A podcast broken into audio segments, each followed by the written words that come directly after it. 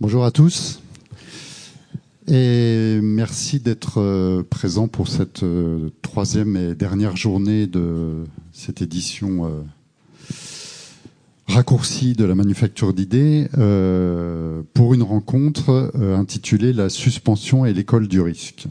Alors un petit mot d'introduction.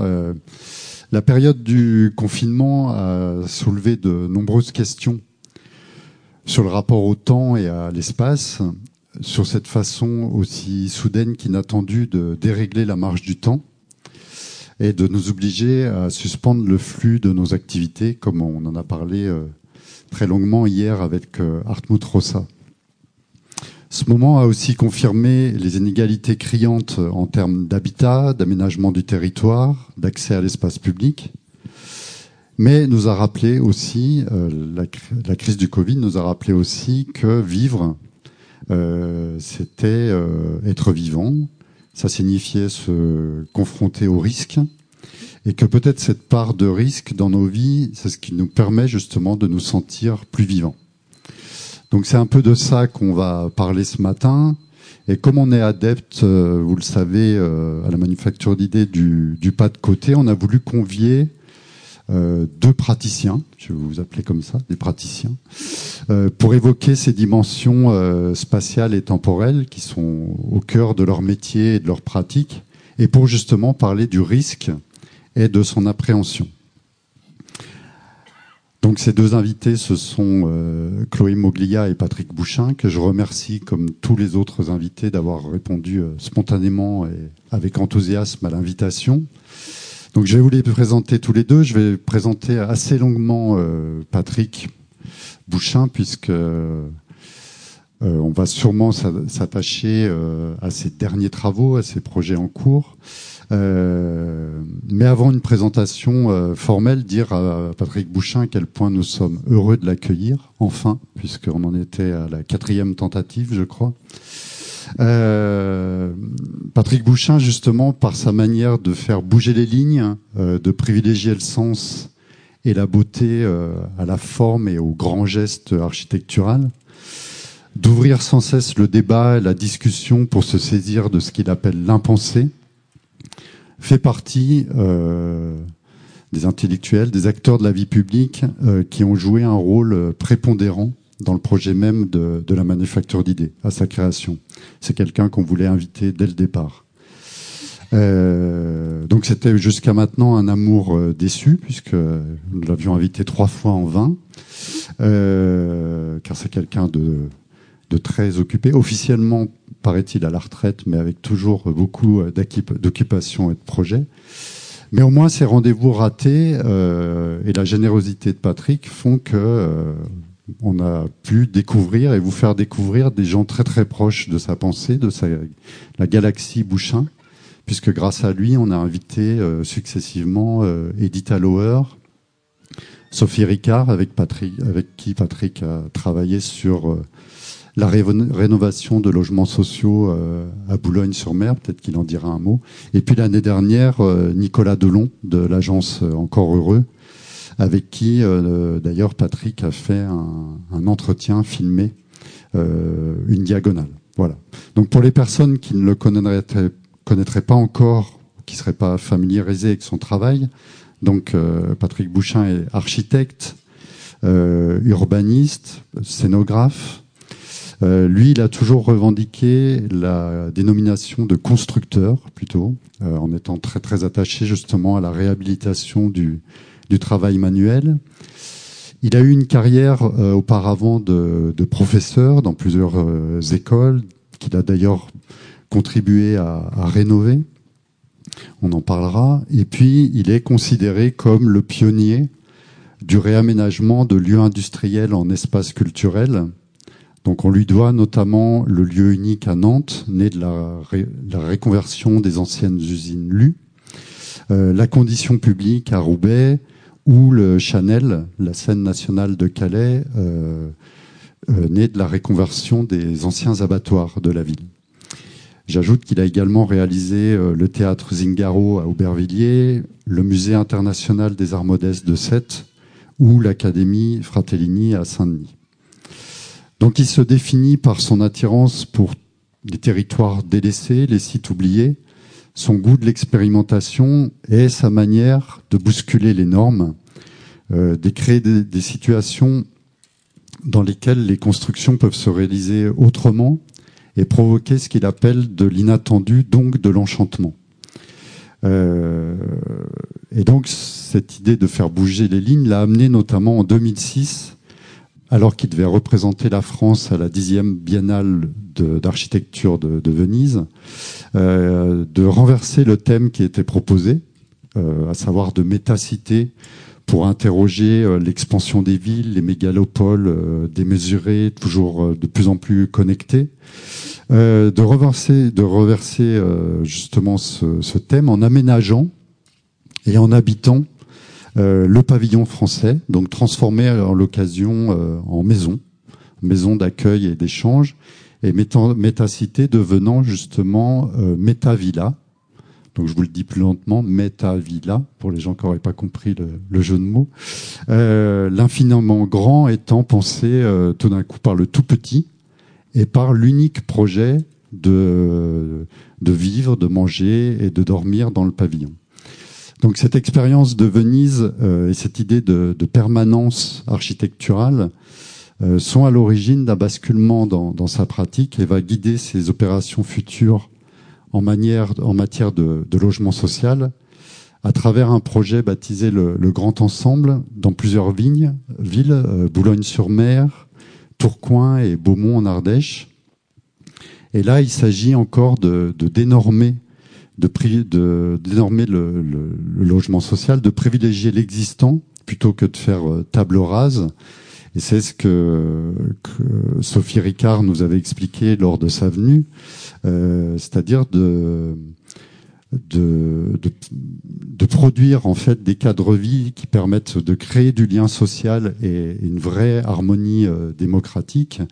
Et donc la ligne conductrice de ce projet, c'était habiter en construisant et construire en habitant. C'est-à-dire que l'architecte en charge du projet euh, eh ben, habitait euh, habite et accompagne les habitants durant le processus. Sophie Ricard s'étant euh, notamment installée dans ce quartier de Boulogne-sur-Mer euh, durant trois ans. Voilà, et pour conclure cette présentation, je vais ajouter juste deux éléments qui caractérisent vraiment euh, Patrick Bouchin. D'une part, son goût de la transmission, puisqu'il a toujours considéré que c'était indissociable de sa, de sa pratique et c'est ainsi qu'il a créé en 2010 euh, l'Université foraine, des lieux de, d'apprentissage, de transmission et d'appropriation, euh, qui a donné justement euh, euh, un projet encore mené avec Sophie Ricard, l'Hôtel Pasteur à Rennes, autour du soin, de la santé et du sport. Je pense qu'il nous en dira un mot. Et puis sa part connaissance, euh, sa part, euh, d'autre part sa connaissance intime du droit, euh, qui lui permet toujours d'interpréter la loi, c'est-à-dire de la confronter à la réalité. Et donc, il a travaillé à l'idée d'un permis de faire qui ouvre la possibilité d'expérimenter euh, dans le cadre d'un projet en dérogeant, si besoin, à certaines normes, si on arrive euh, au bout du bout au, même résultat, mais tout en, dérogeant. Et ce, projet a justement euh, s'est traduit par un article de loi euh, relative à la liberté de création, à l'architecture et au patrimoine. Euh, donc Patrick, je pense, nous en, nous en dira un mot de ce, de ce permis de faire et ce que, comment ça s'est euh, poursuivi? Et je finis juste pour dire que vous avez reçu le Grand Prix de l'urbanisme en 2019. Voilà. Euh, je vais donc maintenant présenter Chloé. Alors ça va être beaucoup plus court, non pas parce qu'il y a pas beaucoup de choses à dire, mais en fait parce que c'est très très dur à, à la fois à présenter, à décrire sa pratique. Ça relève même un peu de la gageure puisqu'elle l'a inventé et qu'elle est très très dure euh, à définir. Donc je vais m'en remettre à la présentation que l'on trouve sur le site de sa compagnie, Rhizome. Performeuse, Chloé Meglia intègre sa pratique des arts martiaux dans son cheminement artistique et développe au travers de ses spectacles une exploration singulière de la suspension. Voilà. Donc, euh, vous en savez beaucoup plus. Donc en fait, ce qui l'a fait euh, triper, c'est de se suspendre euh, à une barre euh, à 8-10 mètres du sol. et on peut dire que ce qui sous-tend sa, pratique, c'est justement cette idée de suspens, de, de, temps suspendu. Jean-Christophe Bailly, qui a invité Chloé Moglia lors d'un séminaire l'automne dernier, je crois la résume parfaitement sa démarche en disant que Chloé Moglia invente une césure du temps et habite cette césure. Voilà, je trouve que ça la résume très très bien. Euh, donc juste un petit mot de, de son de son parcours euh, pour dire que Chloé s'est formée euh, au trapèze au Centre national des arts du cirque, une expérience et une formation dont elle dit qu'il lui a fallu beaucoup, je cite, nettoyer pour envisager un autre récit de cette pratique. Vous avez vu que pendant ces trois jours, on a été très attaché à, justement d'autres récits. Donc peut-être que euh, tu pourras en parler. Et puis elle a depuis créé euh, une dizaine de spectacles, dont le dernier, L'Oiseau Ligne, en 2019, avec la musicienne Marielle Chatin, dont on espère qu'il pourra faire l'objet un jour de la une représentation à la manufacture d'idées, celui-là ou un autre, et peut-être d'ailleurs pour euh, les dix ans l'année prochaine. Voilà, je passe déjà des commandes comme ça, c'est fait. Donc des créations euh, soit en solo, soit en collective avec d'autres femmes, et peut-être que ça sera important d'en parler, euh, ce qu'elle appelle d'autres suspensives, qui sont euh, donc des, des, créations génératrices de sens, qui jouent avec les, les corps, la lenteur, les lois de la physique, la gravité et, le vertige. Donc le protocole de la rencontre, euh, ça va se passer de cette manière. On va faire deux, interventions euh, séparées, deux, entretiens séparés euh, consécutifs de d'environ 35 minutes chacun, avant d'avoir un échange entre Chloé et Patrick et, et avec vous tous. Et ce, le bouquet final sera, euh, on conclura par une performance de, de Chloé d'environ un quart d'heure, c'est ça? Ou plus, on verra.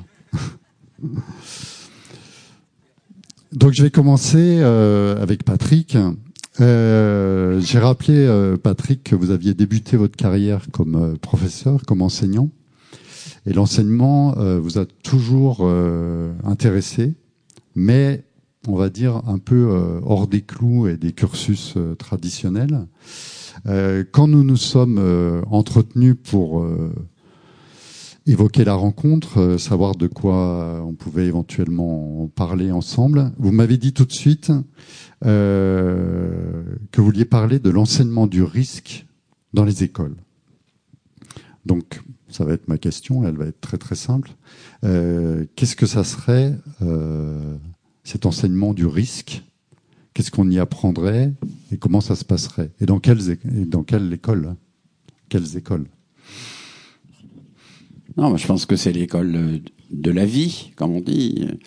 Euh, l'école du risque, c'est une école qui s'autoriserait d'expérimenter, voilà, et non pas euh, de reproduire les choses euh, entre un, maître et, son élève. Donc c'est une école qui expérimente. Et comme l'expérimentation, c'est quelque chose dont on ne connaît pas le résultat, c'est une école qui prendrait donc comme premier principe euh, la délégation de confiance, c'est-à-dire de considérer que on peut faire confiance à quelqu'un, et qu'ensuite cette confiance, euh, donc c'est une liberté donnée, et que cette liberté donnée donc permettrait de prendre euh, des risques. Voilà. Et donc, euh, comme moi je suis pas vraiment allé à l'école, parce que j'avais un père euh, qui a été mon maître, on pourrait dire, et qui m'a mis euh, et retiré de l'école, qui a sans cesse euh, m'a mis à l'école pour me socialiser et sans cesse m'a retiré de l'école pour éviter de me normer, voilà. Et donc quand euh, il, a été un moment décidé entre lui et moi qu'il fallait peut-être que je travaille, j'ai commencé donc à chercher le métier que je pouvais faire et, et, je n'ai fait que des stages, c'est-à-dire que je n'ai fait qu'une formation euh, à l'ancienne, c'est-à-dire d'aller travailler chez des amis, euh, d'amis euh, qui avaient des métiers et qui me le transmettaient. Et donc du coup, j'ai compris qu'on apprenait par expérimentation et par mimétisme. C'est-à-dire qu'on apprend parce qu'on regarde euh, une autre personne faire quelque chose et qu'on peut, en la regardant, d'ailleurs faire le contraire. C'est pas un mimétisme euh, euh, qui soumettrait à copier toujours la personne, mais on regarde quelqu'un faire quelque chose et on tente de changer peut-être ce que ces personnes fait en expérimentant autre chose. C'est-à-dire qu'on tente d'inventer quelque chose. On ne reproduit pas euh, exactement la chose. Alors, du coup, n'étant pas allé à l'école, j'ai eu le complexe de n'être jamais allé à l'école, et j'ai toujours eu envie de faire une école, de créer une école. Donc, euh, j'ai d'abord créé une école de, de design, euh, de construction, d'expérimentation. Après, j'ai créé une école primaire. J'ai voulu euh, voir si on pouvait faire la même chose avec des enfants petits. Après, j'ai été intéressé par cette tranche d'âge qui a été la plus dure pour moi, et en même temps, là où je suis presque devenu adulte le 9-13 ans, à l'âge de la puberté et autres. Et donc j'ai tout le temps euh, tenté de faire ce qui est interdit dans les écoles. Vous voyez, euh, euh, donner la clé de l'école à un, donner des responsabilités qu'on ne donne pas à un enfant, faire la cuisine, faire le ménage, aller faire des courses dehors, organiser des visites, contrôler même les adultes. et donc, sans cesse, j'ai fait des choses comme ça jusqu'à un jour, euh, puisque c'était toujours euh, assez difficile, d'aller très très loin et de dire qu'on on va faire un exercice euh, qui obligera que tout le monde soit concerné. Et, et si quelqu'un est défaillant, l'un d'entre eux mourrait. donc j'ai voulu travailler sur l'idée de la mort chez, chez des jeunes enfants, de dire, enfin chez des adolescents. Est-ce que la non-responsabilité ou le non-engagement pourrait entraîner la mort d'un d'entre eux. Et, jusqu'à désigner qui accepterait euh, d'être euh, euh, l'éventuel concerné par la mort. Et donc on a travaillé sur l'idée de construire un avion ou un objet volant dont on désignerait un pilote parmi les, élèves et toute l'année euh, on, on, construirait un objet que aucun enfant, enfin adolescent, ne pouvait construire. Et donc ça obligerait euh, les parents euh, de protéger les enfants pour qu'ils rencontrent les gens euh, qui pourraient les aider à construire l'avion. Et c'est de dire, est-ce que l'école pourrait être une école du dehors, c'est-à-dire qu'elle ferait venir les savoirs euh, spécifiques qui sont dehors, et, en venant dans l'école, elle nourrirait l'école euh, de ce que la société possède comme savoir, et non pas d'avoir des gens qui ont des savoirs spécifiques, spécialisés, qui les enseignent par champ disciplinaire et qui après demandent aux enfants euh, éventuellement de faire la synthèse. Et donc euh, j'ai fait une école qui pendant un an a été une école totalement ouverte sur la ville où euh, tout le monde était inquiet, y compris le commissaire de police, qui savait qu'un jour on décollerait, jusqu'à même l'évêque qui était concerné par le fait qu'on disait partout il va y avoir bientôt un mort, un enfant et tout. Voilà. Et donc cet objet qu'on a vu se construire lentement, euh, par euh, des gens très performants, des ingénieurs qui sont venus, euh, même des militaires et tout. Et à un moment donné, on a vu un objet sortir et on a désigné donc le pilote. Enfin, c'était Antoine qui, avait décidé d'être le pilote. Quoi. Et on est allé au, à cet objet qui décolle. Vous voyez, et, et ce qui est très très beau, c'est que il y a donc des gens qui croyaient que ça ne volerait pas. Donc les gens, au moment où il a décollé, il y a, même, il y a eu un cri dans la foule et dans le, hein, il vole. Voilà. Et, et, et comme je ne voulais pas qu'il y ait un mort, je m'étais mis à côté d'un plan d'eau et l'objet a décollé tout le monde était joyeux et, et, l'objet volant est tombé dans l'eau. Et il y a juste quelqu'un qui a crié "Il se noie" parce qu'on l'a accroché. Et tout le monde a plongé euh, dans le plan d'eau. Et les, les, pompiers, les flics, euh, les profs et tout pour aller chercher Antoine qui est sorti euh, mouillé et heureux d'avoir été pilote d'un objet construit. Voilà. Donc ça, pour moi, c'est une école comme elle devrait être. Voilà. Donc c'est c'est de laisser euh, une liberté contrôlée, et qui n'est pas une liberté contrôlée par un règlement, mais qui est une liberté euh, qui est contrôlée par la confiance déléguée et, et une responsabilité d'individu.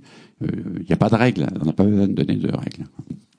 Alors j'en ai fait une autre à l'opposé, juste pour, euh, pour, pour, vous montrer que c'est pas qu'un que comme ça. C'est de déplacer euh, la réglementation ou comment les choses sont nommées. Comme je travaillais beaucoup sur des lieux industriels, il y avait donc des squats. Hein, vous savez, les gens occupent euh, les bâtiments abandonnés. Contrairement à ce qu'on croit, ils l'entretiennent et très, très souvent, ils y tiennent des activités. Mais dans une usine, mettons, on peut travailler, mais on ne peut pas jouer de la musique. Vous voyez, on peut. Euh, euh, c'est comme s'il y avait euh, travailler, c'est possible, mais prendre le risque même de travailler avec beaucoup de bruit, c'est possible. Accepter qu'une usine fasse du bruit pour son environnement, c'est possible.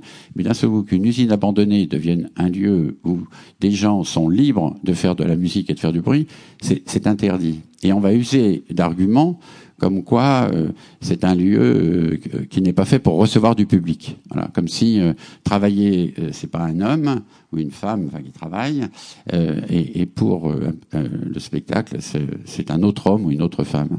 Et donc du coup, je fais un jour, j'organise un énorme concert. Et au moment de la commission de sécurité, comme j'avais chauffé parce qu'il faisait froid, avec du gaz. Et la commission de sécurité dit le concert ne se tiendra pas ce soir parce que c'est interdit de chauffer avec du gaz. Et donc moi, j'étais tellement surpris que je dis aux pompiers, mais pourtant les églises sont chauffées comme ça, les panneaux radiants en gaz. Il me dit oui, mais ce sont des lieux de culte. Alors je dis, bon, on va analyser. Euh, dans un lieu de culte, on se réunit, d'accord, euh, on chante, d'accord, on fait de la musique, d'accord, Il me dit, mais oui, mais ce sont des lieux de culte. Je dis, ah, donc il y a une réglementation pour le culte, et puis là, il n'y en aurait pas pour la culture, ça ne marche pas. Et il me dit, mais c'est parce que les églises sont en pierre. Alors je dis, mais il y a des églises nouvelles qui sont en métal. Euh, oui, mais elles sont assimilées au lieu de culte, et donc c'est en pierre. Donc du coup, j'étais à quelques heures de l'ouverture du concert et euh, il y avait quand même euh, déjà les queues dehors. Et à ce moment-là, je me dis, il faut qu'il y ait un miracle se passe. Et je dis, et si je dis une messe? Et alors, il me dit, mais vous ne pourrez pas dire de messe. Hein. Mais je dis, mais si je vais voir le curé du Bourget euh, et qu'il est d'accord pour dire une messe avant le concert et que le concert est le prolongement de la messe, elle me dit, bah oui, mais vous n'y arriverez jamais. Donc j'ai dit, bah, laissez-moi une heure. Et donc j'ai fait venir le curé du Bourget. J'ai raconté vite fait l'histoire. Il est arrivé. Il a béni le lieu, comme on dit. Voilà. Et on a fait le conserver. Et donc c'est assez drôle parce qu'après, comme vous, vous en avez ri, le pompier en a ri parce que en effet, ça devient absurde, vous voyez, de dire la musique comme ça on peut, le bâtiment comme ça on peut, mais euh, ça dans un autre temps on ne peut pas. Et donc euh, c'est les deux choses que tu as présentées, c'est un prendre le risque matériel, on y va, on passe à l'acte, c'est l'acte avant tout et on réfléchit après. Et l'autre, c'est au contraire, on démonte, euh, même de manière intellectuelle, ce qui nous régit, donc ce qui nous empêche d'ailleurs de prendre des risques. Et comme on le voit euh, euh, avec euh, ce qui nous est arrivé récemment avec le Covid, rien n'est prévisible. Mais est-ce que la période du Covid, justement, a fait remonter des choses, notamment sur la manière où chacun a pu mesurer comment il appréhendait le risque, avec quelque chose d'un peu, par des moments très très inquiétants, d'une société avec un, une espèce de fantasme de, de risque zéro. Euh, Est-ce qu'il faudrait enseigner le risque à l'école précisément? Qu'est-ce que c'est que le risque? Alors dans une école, dans une école, euh, qu'elle soit, euh, je sais pas, primaire, euh, à l'université, une école d'architecture? Bah, alors après, euh, moi je pense qu'il faut enseigner. enfin, il faut, il faut redonner envie on va dire comme ça. Il faut redonner envie et il faut euh, libérer cette chose euh, voilà, qui est, tout le temps contrainte. Et il faut donner envie d'imaginer. On ne peut pas vivre sans imagination, on ne peut pas vivre sans création. Et donc, sur tout sujet, il faut réinventer les choses. Alors, j'ai pour des raisons très particulières. Des amis qui ont un enfant qui s'est suicidé, on pourrait dire à cause d'échecs scolaires ou différentes choses. Et donc, euh, ils étaient tellement tristes, ses parents, je dis, bon, on, va faire euh, une école qui serait l'école que votre enfant aurait pu avoir. Donc, je me suis lancé dans la création d'une école euh, primaire. Et j'ai lu donc le code de l'éducation parce que je suis un grand passionné de, des codes très belle écriture, si vous voulez. Donc le code de l'éducation fait 1600 pages et il explique les règles qui autorisent l'ouverture d'une école. Alors, en fin de compte, ça va assez vite parce que c'est vous avez 1600 pages, mais vous avez des, chapitres entiers euh, qui sont euh, des chapitres généraux. Puis après, vous avez des chapitres qui sont des chapitres spécifiques, suivant que vous êtes, euh, euh voilà, l'enseignement agricole ou l'enseignement primaire, et ainsi de suite. Et alors, j'ai fait un truc en lisant et en vraiment, hein, je me suis rendu compte que on pouvait faire une école sans lieu. Voilà. Euh, que, en fin de compte, faire une école, ce qui compte, c'est de transmettre, mais le lieu n'a jamais été défini. Et que les grandes écoles, même c'est l'école de la Révolution, quand on lit les, textes de Condorcet, c'est de dire en gros, pour lutter contre l'enseignement religieux, on va faire des écoles euh, qui seront chez les gens. C'est-à-dire qu'on va faire des écoles chez les paysans. Euh, donc les paysans mettront des bâtiments à disposition pour faire école. Et les maîtres seront des pasteurs. Donc les maîtres seront les gens qui iront de lieu en lieu. Et euh, c'est, d'ailleurs les écoles seront à distance de une demi-heure de marche pour que les enfants puissent aller dans cette grange ou dans cette étable pour suivre les choses. Et donc il y aura euh, des pasteurs qui iront. Alors je me suis dit tiens, un, une école sans lieu. Euh, et en même temps chez les gens. Alors j'ai très vite lu le, le, chapitre sur les écoles, l'école à la maison, parce que vous savez qu'on a le droit de faire l'école à la maison, euh, mais l'école à la maison il y a des contraintes. On ne peut faire l'école à la maison que si c'est votre enfant. Voilà, on ne peut pas faire l'école à la maison pour un autre enfant. Alors je me dis tiens il y a une faille pour le concubinage. Déjà, si on est concubin, est-ce qu'on peut faire l'école de l'enfant de, son, de sa concubine, par exemple? Et puis après, je me suis rendu compte qu'avec le mariage pour tous, tout ça, euh, voilà, est-ce qu'on peut faire l'école d'un enfant adopté, d'un école porté par quelqu'un d'autre? Bon, je me dis, oh là là, il y a un trou là, il y a euh, 100 lieux, c'est bon, et euh, l'enfant des autres, c'est bon.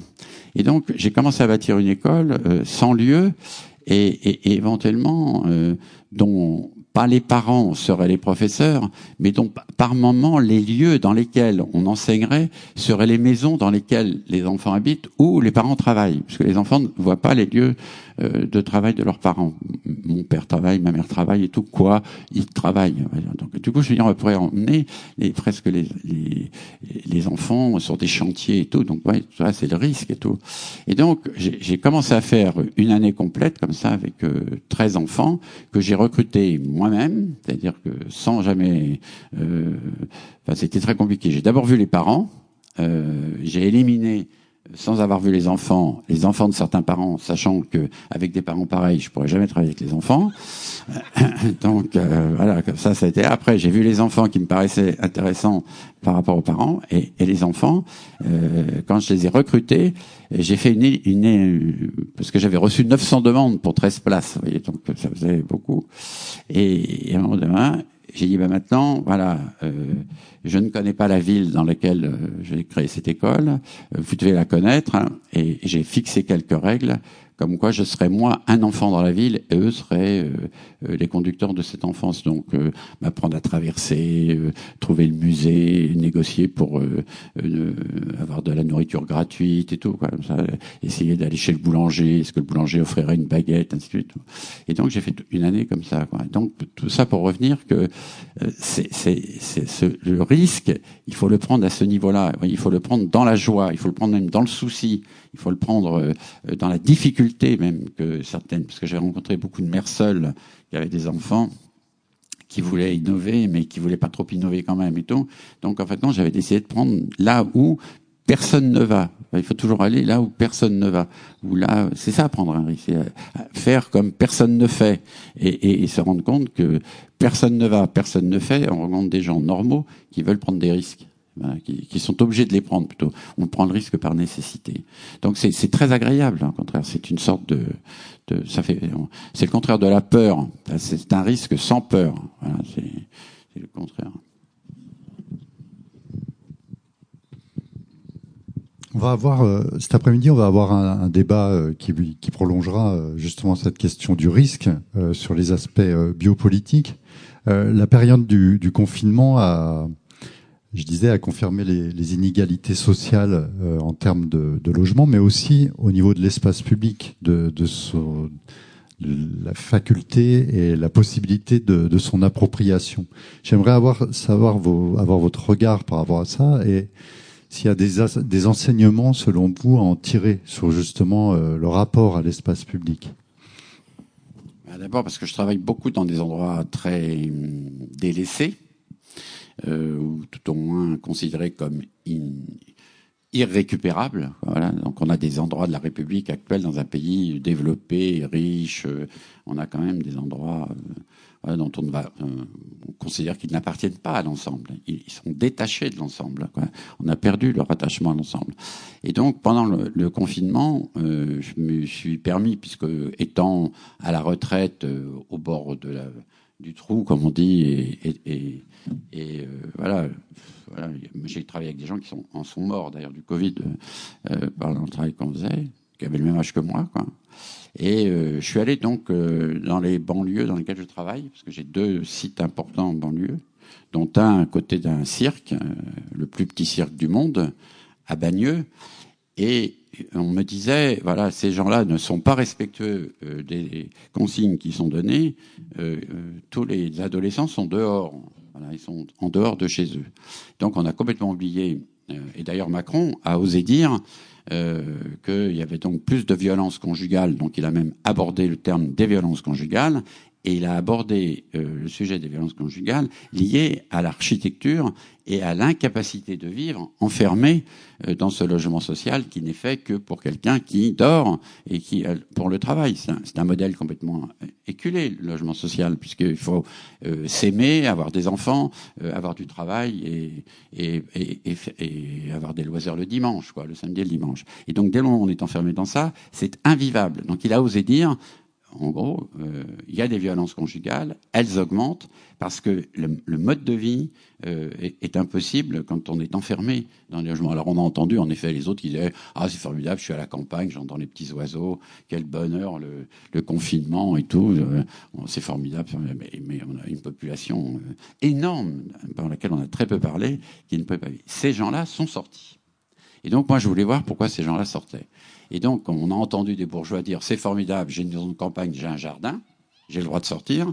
Et des gens euh, dans les logements sociaux, euh, où on pourrait dire que l'espace est très distendu, et euh, on a toujours critiqué voilà, cette architecture moderne avec beaucoup d'espaces verts et beaucoup très, beaucoup, très distendu. Ces gens-là, en fin de compte, avaient tendance, et c'était naturel, à considérer que ce qui était au pied de leurs immeubles était un espace public mais qui était le leur, un espace public partagé, ce qui est propre d'un espace public. Et que donc euh, la grandeur de l'espace public autour des logements sociaux pouvait être ouvert euh, au déconfinement au même titre que le jardin de quelqu'un qui a une grande demeure et de son jardin.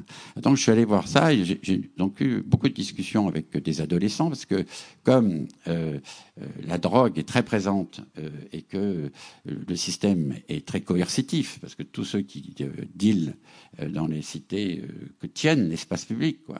Et donc dès le moment où il y a eu moins de clients pour la drogue, puisqu'on ne pouvait pas venir euh, chercher la drogue là où elle se vend dans les cages d'escalier et tout, et que ceux qui achètent la drogue ne sont pas ceux qui habitent les cités, les cités, ils vendent la drogue, mais ils n'achètent pas la drogue.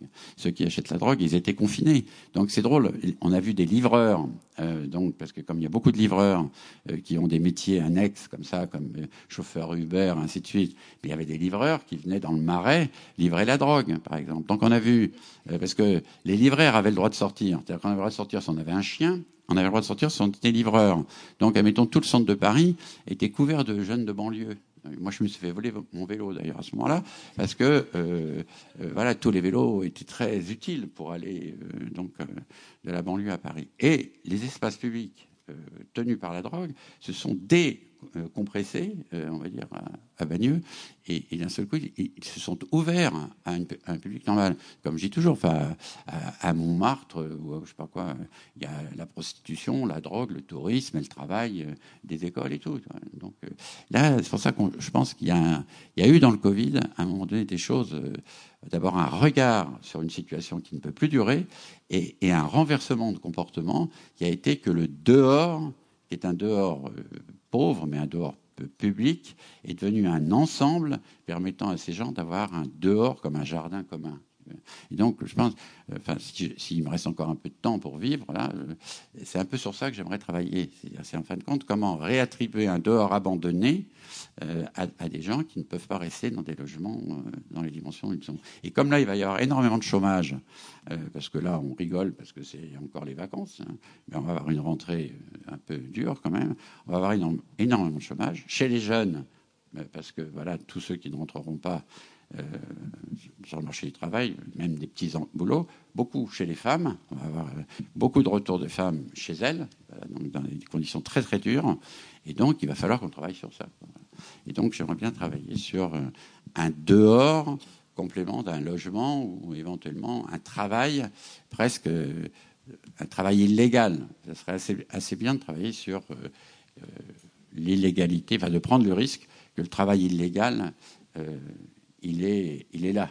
Et, que donc, euh, à force de dire de ne pas le voir, le travail illégal, euh, qui n'a pas utilisé une femme de ménage en la payant au noir, et ainsi de suite, il est là, et donc travaille sur, sur peut-être la vie, simplement, et non pas sur la règle. Bon, enfin, on a la vie devant nous, là, parce que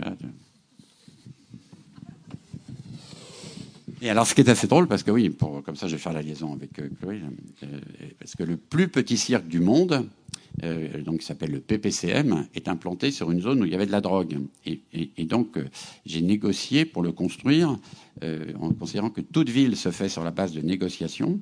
Et donc, j'ai négocié le partage du terrain. Il ne pas dire on évacue la drogue, on évacue les voitures, on évacue, on évacue, on évacue pour que quelqu'un prenne la position. On partage. Et donc, on a négocié un terrain de sport, la construction du cirque, le machin et tout. Et c'est vrai que on avait, moi j'ai fait un chantier ouvert complet, pas de, pas de palissade, rien du tout. Et, et, pendant le chantier, on mélangeait euh, les charpentiers avec les fils de ferristes, euh, ou euh, les acrobates, ou je sais pas quoi, et à un moment donné, avec les lanceurs de couteaux. Et euh, on, a euh, eu euh, des jeunes qui nous regardaient et qui disaient bah, Putain, vous êtes fort et tout. bah oui, voilà, non, toi, triple salto, lancer de couteau, tout ça, ça fait partie de notre vie. Et donc, on a, on a, on a développé l'idée que le risque était. voilà était avec nous.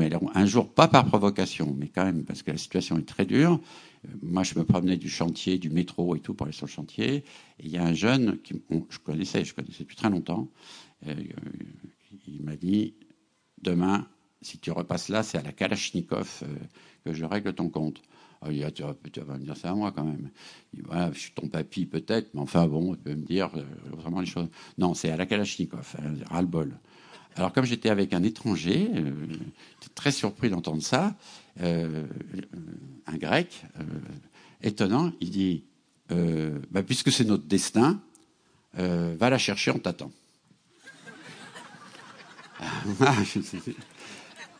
alors je dis non, c'est une façon de parler. Je dis bon d'accord.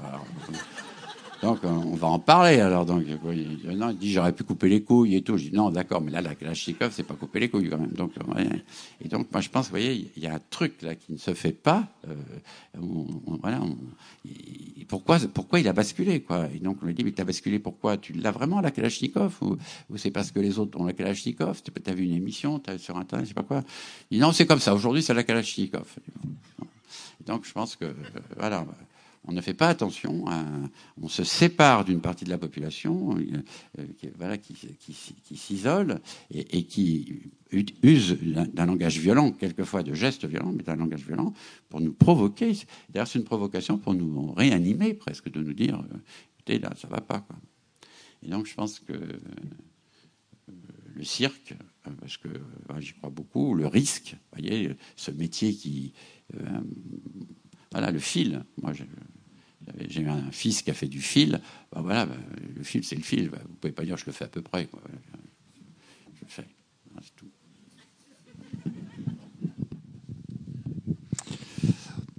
Bon, on comprend avec Patrick de toute façon, euh, justement, la question de la norme est, euh, est quelque chose qui doit de toute façon euh, être de bousculé. Euh, Est-ce que cette, je voulais qu'on parle de, de, vos de vos projets en cours. Euh, Est-ce pour cette raison que vous avez imaginé le, le permis de faire? Et au-delà de l'article de, loi, donc j'aimerais que vous nous présentiez, est-ce que vous pouvez nous rappeler l'esprit et, la philosophie, en fait? Qu'est-ce que c'est le, permis de faire?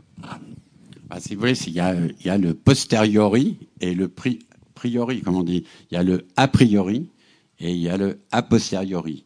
Donc, on, ce qui est terrible, si vous voulez, c'est qu'on est jugé a priori. Alors vous dites, je vais faire quelque chose, il y a tout de suite quelqu'un qui dit, non, c'est pas possible. Euh, je vais faire comme ça, non, c'est pas possible. Donc, on, de dire, on pourrait dire, faisons et soyons jugés par ce que l'on fait. Enfin, juger par l'acte, c'est quand même c'est la plus belle des choses. L'œuvre d'art, elle est jugée par l'acte. Vous pouvez pas dire à quelqu'un, j'ai un avis sur l'œuvre que tu vas faire, et donc je t'interdis de faire l'œuvre que tu me décris. En fin de compte, l'œuvre l'œuvre, le travail d'un artiste est fait et il est jugé euh, comme une merde, ou comme une œuvre, ou comme une œuvre d'art, ou comme un chef-d'œuvre, peu importe. Mais, si vous voulez, il y a bien un moment donné où on fait la chose et on est jugé sur la chose faite. Et la chose faite, elle, nourrit la pensée. Et c'est pas euh, euh, grossier de faire et dire bon bah oui d'accord il fait mais il faut quand même penser avant. Non, je pense qu'il faut faire et, ou subir ou éventuellement découvrir et, penser. Et donc, du coup, j'ai voulu faire une loi qui disait, en fait, compte, eh ben, on est dans une société développée, donc euh, on va à l'école, ça coûte assez cher quand même, euh, voilà, le temps, tout, c'est chiant et tout. On va à l'école, donc on devrait avoir la liberté de faire. C'est pourtant inscrit dans la Constitution. Donc c'était un peu redondant de dire je vais faire un permis de faire. On me l'a beaucoup reproché. Mais est-ce qu'on pourrait dire, en gros, on a le droit de faire et de toute façon on sera jugé. Euh, un architecte qui fait un immeuble qui s'effondre, il aura beau dire voilà c'est la réglementation, d'accord il, s'est effondré donc tu es quand même responsable. Donc du coup pourquoi avoir tant de choses? On pourrait dire il, a la capacité de synthèse de faire. Alors j'ai voulu travailler sur un article de loi euh, qui s'appelait permis de faire. Donc tout le monde se foutait de moi et tout. Bon j'ai mis cinq ans hein, pour le faire avec euh, avec Sophie Léron et, et qui était donc assistante de Patrick Bloch, qui était président de la, commission culture à l'Assemblée nationale.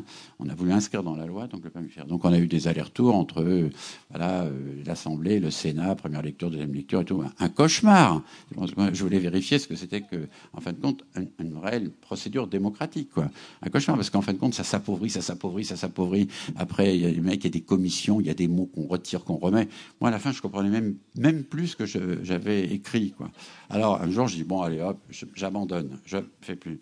Et puis on, me téléphone, Sophie me téléphone, me dit bah, tu dois être content, euh, la loi est promulguée. Alors la promulgation de la loi, donc je me jette sur le journal officiel. Bon, il en restait euh, trois fois rien. C'était simplement pour dire bon, allez, on y va. C'était donc à, la fin du quinquennat Hollande. Mais comme vous le savez, une loi promulguée, c'est pas une loi avec des décrets d'application. C'est-à-dire que comme euh, voilà, il faut définir le cadre dans lequel va être exercée la loi. Comme le législateur pensait que j'étais un zouzou, là, il a dit, lui, il va être capable de s'en servir de cette loi sans les décrets d'application. Donc il avait même mis dans la loi euh, des éléments coercitifs pour que la loi promulguée soit pour promulguer, alors la loi été promulguée, mais pour, l'appliquer, il fallait réunir une commission ad hoc. Tu vois, ça recommençait. Tu vois, sous l'autorité de qui? Du préfet. Je dis bon bah c'est mort. Alors du coup, bon, je m'en fous. Elle, elle, je dis mais de toute façon, on n'aura jamais les décrets d'application elle, a tenu, elle dit si, si, tu verras, je connais quelqu'un au Conseil d'État. Euh, ah, bon. Alors elle a fait chier le mec au Conseil d'État, euh, et puis dit bon, attends, j'en retire encore un morceau parce que là, il y en a encore deux trop. Et euh, il retire encore un morceau euh, au prétexte que le morceau, il fallait reconvoquer une assemblée, enfin une commission à l'Assemblée. Alors elle me dit ça fait rien, on prend et puis on verra après les élections. Alors bon, Macron est élu jeune, dynamique. Euh, euh, on s'est dit, ça y est, c'est bon, là, euh, c'est une loi libérale, quoi, permis de faire et tout. Bon, rien, je suis convoqué par le ministre donc, du Logement, jeune, dynamique, beau, tout là, demandé. Mais, Et le mec, il me dit, ah non, mais là, ce que vous êtes en train de me dire, c'est avant. Je dis, avant quoi? Il me dit, bah, c'est, une société qui n'existe plus. Je dis, bah, non, c'est pas une société qui n'existe plus. Et puis, de toute façon, personne n'a réclamé l'application, euh, l'utilisation de la loi. Je dis, bah, attends, elle, a deux mois. Euh, il me dit, non, mais elle sert à rien, on va l'abroger. Ah, je dis, bon, bah, c'est bon. 50 boulots, l'abroger. À ce moment-là, je dis, mais si vous l'abrogez, euh, qu'est-ce que je fais, moi? Il dit, non, mais vous allez voir, on va faire une loi beaucoup plus libérale. La vôtre est trop libertaire J'ai dit, attends, attends, ça va pas, là. Elle a dit, bon, on va faire une loi libérale, d'ailleurs une loi beaucoup plus large, dans laquelle vous rentrerez, il me décrit un truc, on va déroger et tout. J'ai dit, mais moi, c'est le contraire de la dérogation. c'est une lecture expérimentale de la loi que je veux faire, c'est pas une dérogation. La dérogation, ça va profiter à Bouygues, Vinci, Eiffage et tout. Moi, je veux pas de ça. Alors, je dis, bon, bah, moi, si c'est ça, je m'arrête. Mais pouvez-vous, vu mon âge, m'autoriser à faire une loi en marchant? Alors, bon, il ne savait pas très bien ce que c'était. Et euh, euh, comme euh, j'avais été copain avec quelqu'un qui, au moment du sida, avait travaillé parce que ACT UP et les gens concernés étaient très liés à une loi sur le contrôle du sang et tout. cette femme, maintenant, est membre du Conseil constitutionnel. Nicole Maestrassi, elle m'avait dit, Patrick, on a fait beaucoup de lois dans la République en marchant. Et en fait, quand c'est un acte, on l'observe, on regarde avec les gens concernés et on fait une loi. Après, c'est parce qu'on a vu qu'on peut écrire la loi. On n'écrit pas la loi comme ça.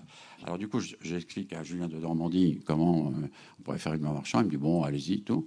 Et donc, c'est ce que je fais en ce moment, ce qui fait, euh, ça s'appelle la preuve par 7. Voilà pour faire chier. Ah, je me dit pourquoi 7 Je vous le raconterai une autre fois. Et donc, ça s'appelle la preuve par 7. Et donc, à chaque fois que je vois un préfet, je fais un truc, il me dit Vous faites quoi Vous? Preuve par 7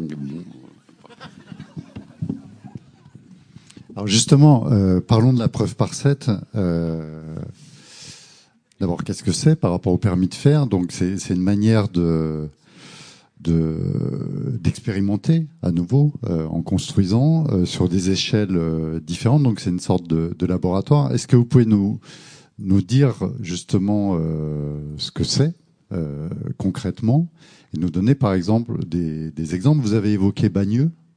Je trouve que ça serait serait une belle manière de parler aussi de l'école du risque à travers le, le projet de, de Bagneux. Alors en effet, la preuve par 7, c'est 7 échelles. Donc c'est partir d'un village, donc euh, un village de moins de 50 habitants, jusqu'à un département d'outre-mer. Est-ce que la loi de la République est applicable de la même façon dans un petit village de Haute-Provence ou à Mayotte? Voilà. Donc, euh, vous apercevez que c'est pas vrai. Voilà. Donc il y a des sujets communs, peut-être l'école et encore, et puis il y a des sujets qui sont très spécifiques, qui sont contextuels.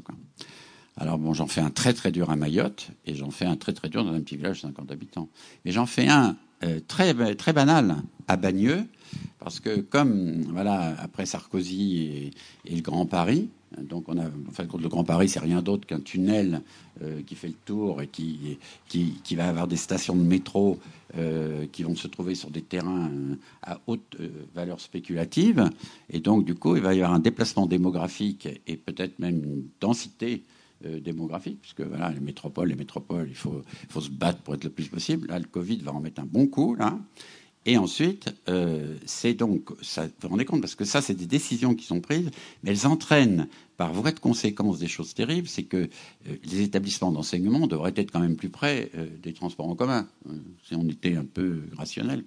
Alors, du coup, là, c'est, ça, pose un problème, mettons pour la, la présidente de la région Île-de-France, elle a 18 lycées puisqu'elle est responsable des lycées, à construire pour euh, être conforme au nouveau schéma du Grand Paris, à cause de la démographie.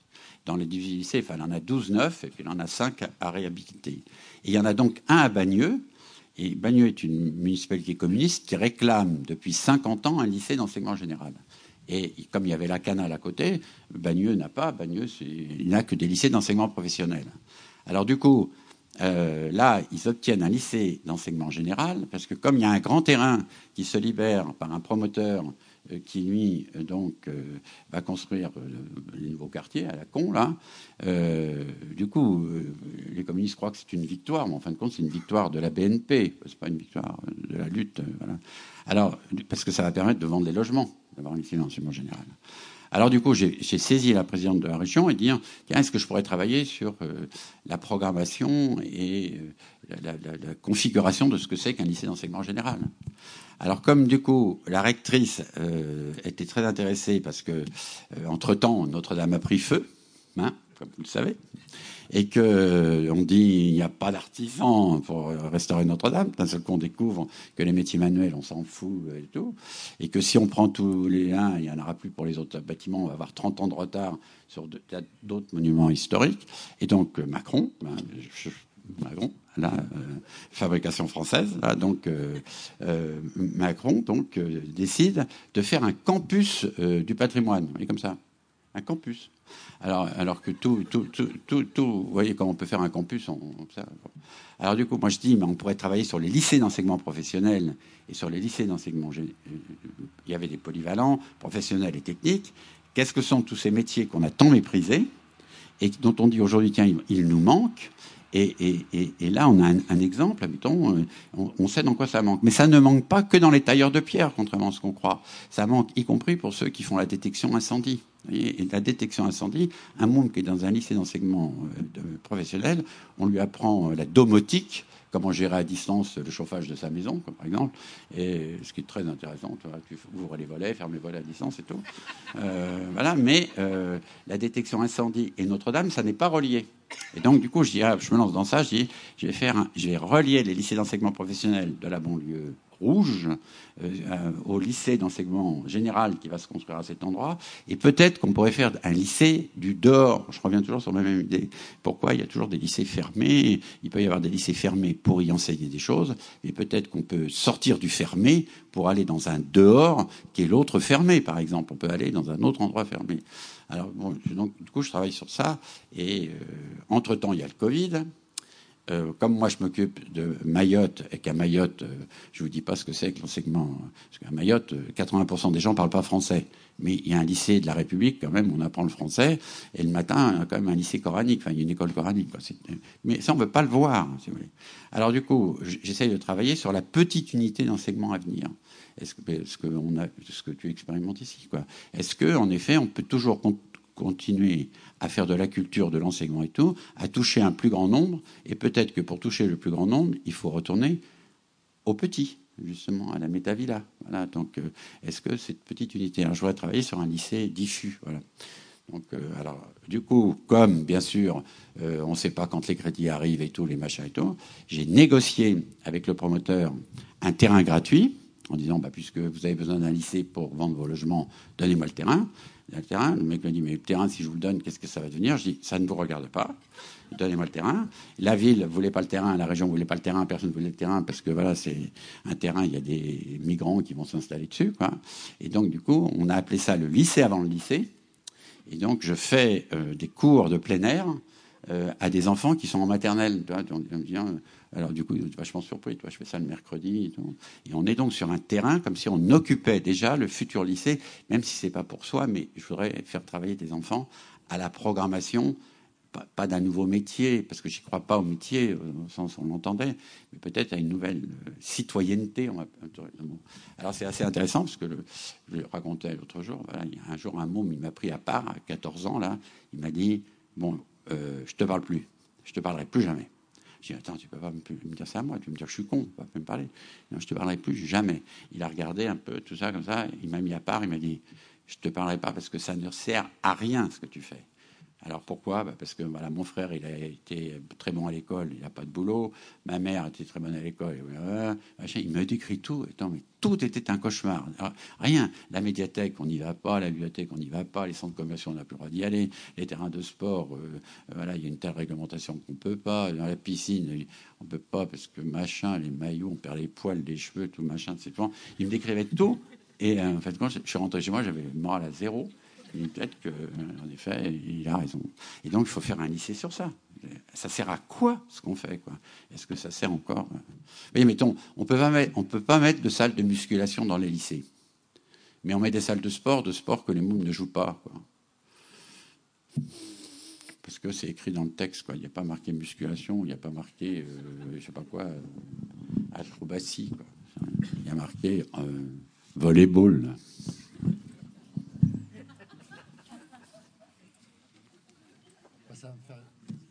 Une transition.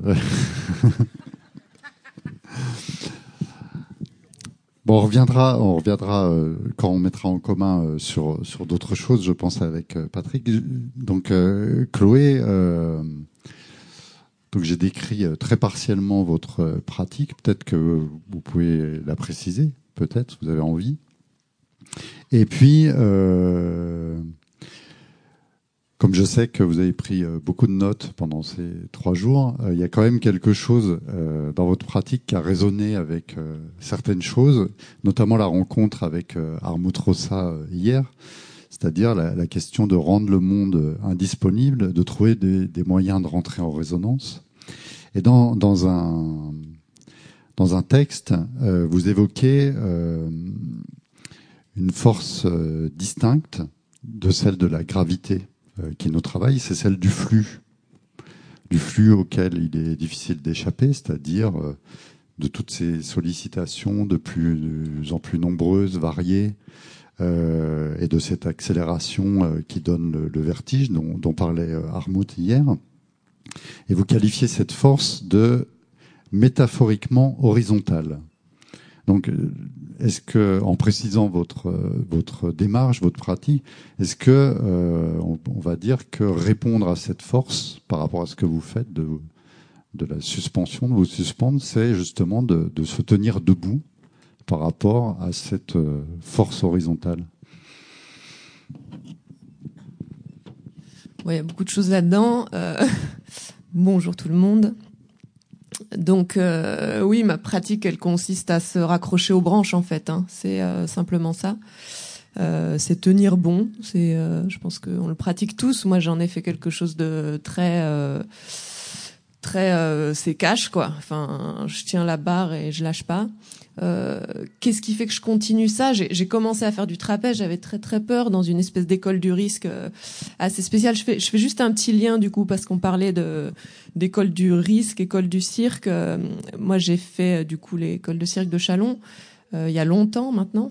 Et j'ai fait ça à une période. Alors j'avais très très peur, c'était horrible. Je voulais absolument pas faire du trapèze. Euh, j'ai atterri là-dedans juste parce que j'aimais bien faire de la gym, mais voilà. Enfin, et en fait, euh, on me lançait dans des exercices, je me sentais pas capable. Je pensais toujours que qu'ils allaient me faire crever, donc j'insultais les profs en bas, euh, qui me réinsultaient parce que c'était un peu le, la modalité, quoi. C'était un peu, on était, on était un peu des durs, quoi. Parce que quand on fait une école de cirque, on est un peu des durs, quoi.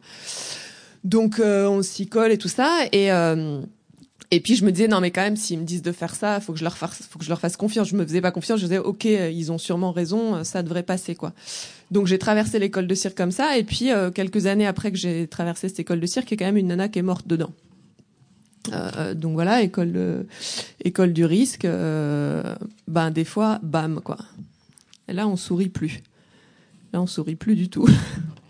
Euh, il y a eu toute une toute une vague d'accidents dans le dans le monde du cirque euh, à cette période-là, fait que c'est déclenché autour de de cette nana qui est morte à Chalon. Il y a eu euh, Yves aussi qui est mort à Marseille. Il y a eu, enfin, il y a eu beaucoup de beaucoup de gens qui sont tombés, beaucoup, beaucoup, beaucoup, beaucoup, beaucoup. Euh, et là, du coup, ça reconfigure un peu les choses parce que est-ce qu'il faut prendre des risques? Faut, est-ce qu'au contraire, il faut surtout pas prendre des risques?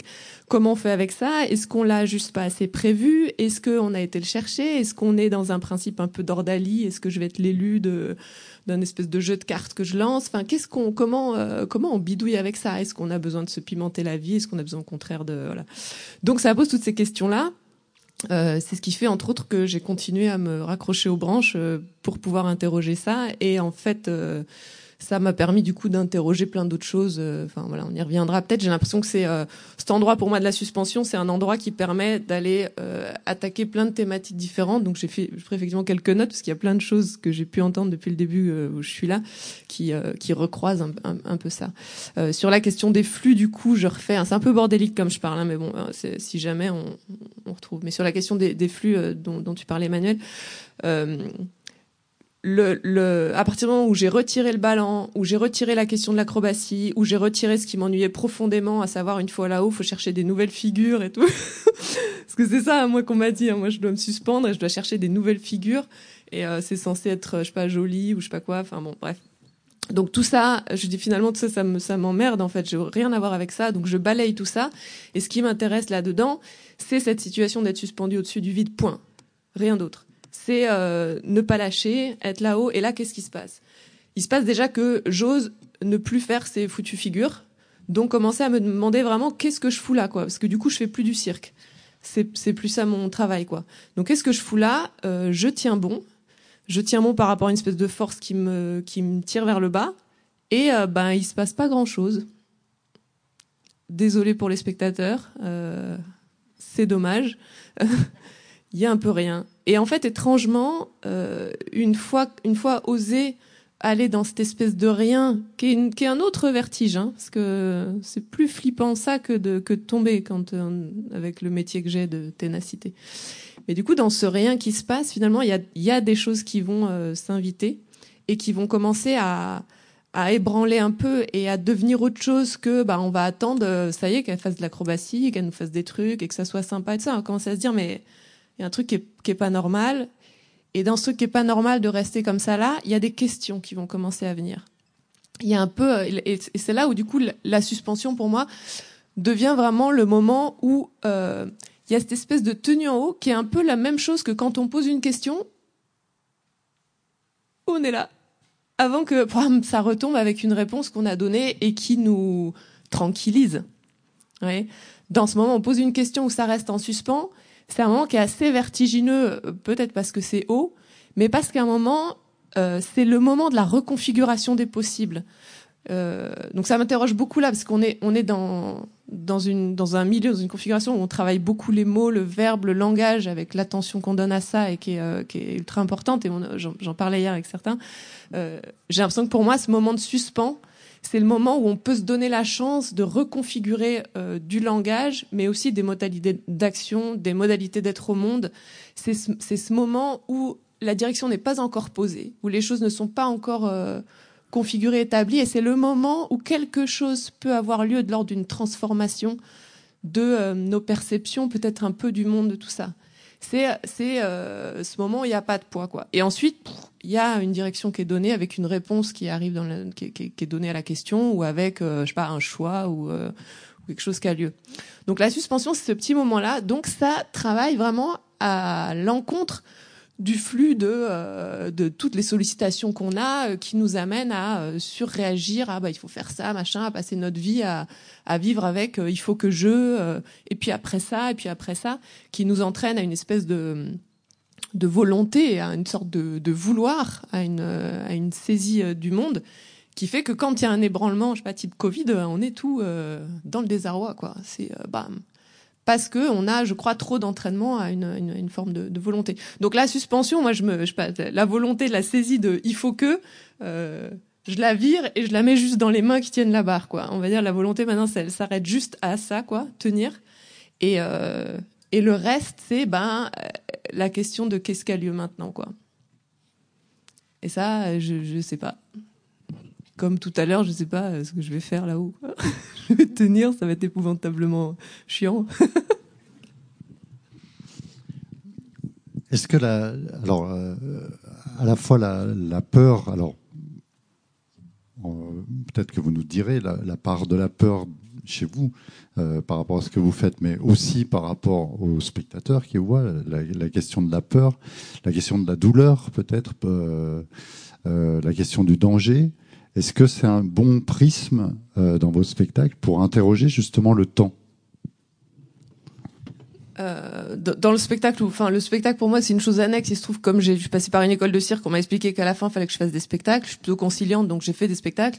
Euh, on va dire que c'est une des choses qui se passe dans, dans, dans ce que je travaille. Après, euh, euh, je travaille, je crois, euh, autant dans des expérimentations. Enfin après c'est un petit protocole que j'accepte dessus, c'est plus simple, ça me permet de euh, de pas me heurter à des trucs qui m'intéressent pas quoi. Mais euh, du coup effectivement ces, prismes ça, ça revient un peu euh, sur l'ordre du récit. Si on prend la question du rapport à la douleur, euh, ça ça m'a interrogé, ça a été une de mes surprises qui m'ont vraiment intéressé pendant l'école de cirque où j'avais des gens qui m'écrasaient le dos parce qu'il fallait que j'étais pas du tout souple et puis il fallait qu'on m'assouplisse donc il y avait des gens qui montaient sur mon dos euh, je sais pas en écrasement facial et puis ça me faisait terriblement mal.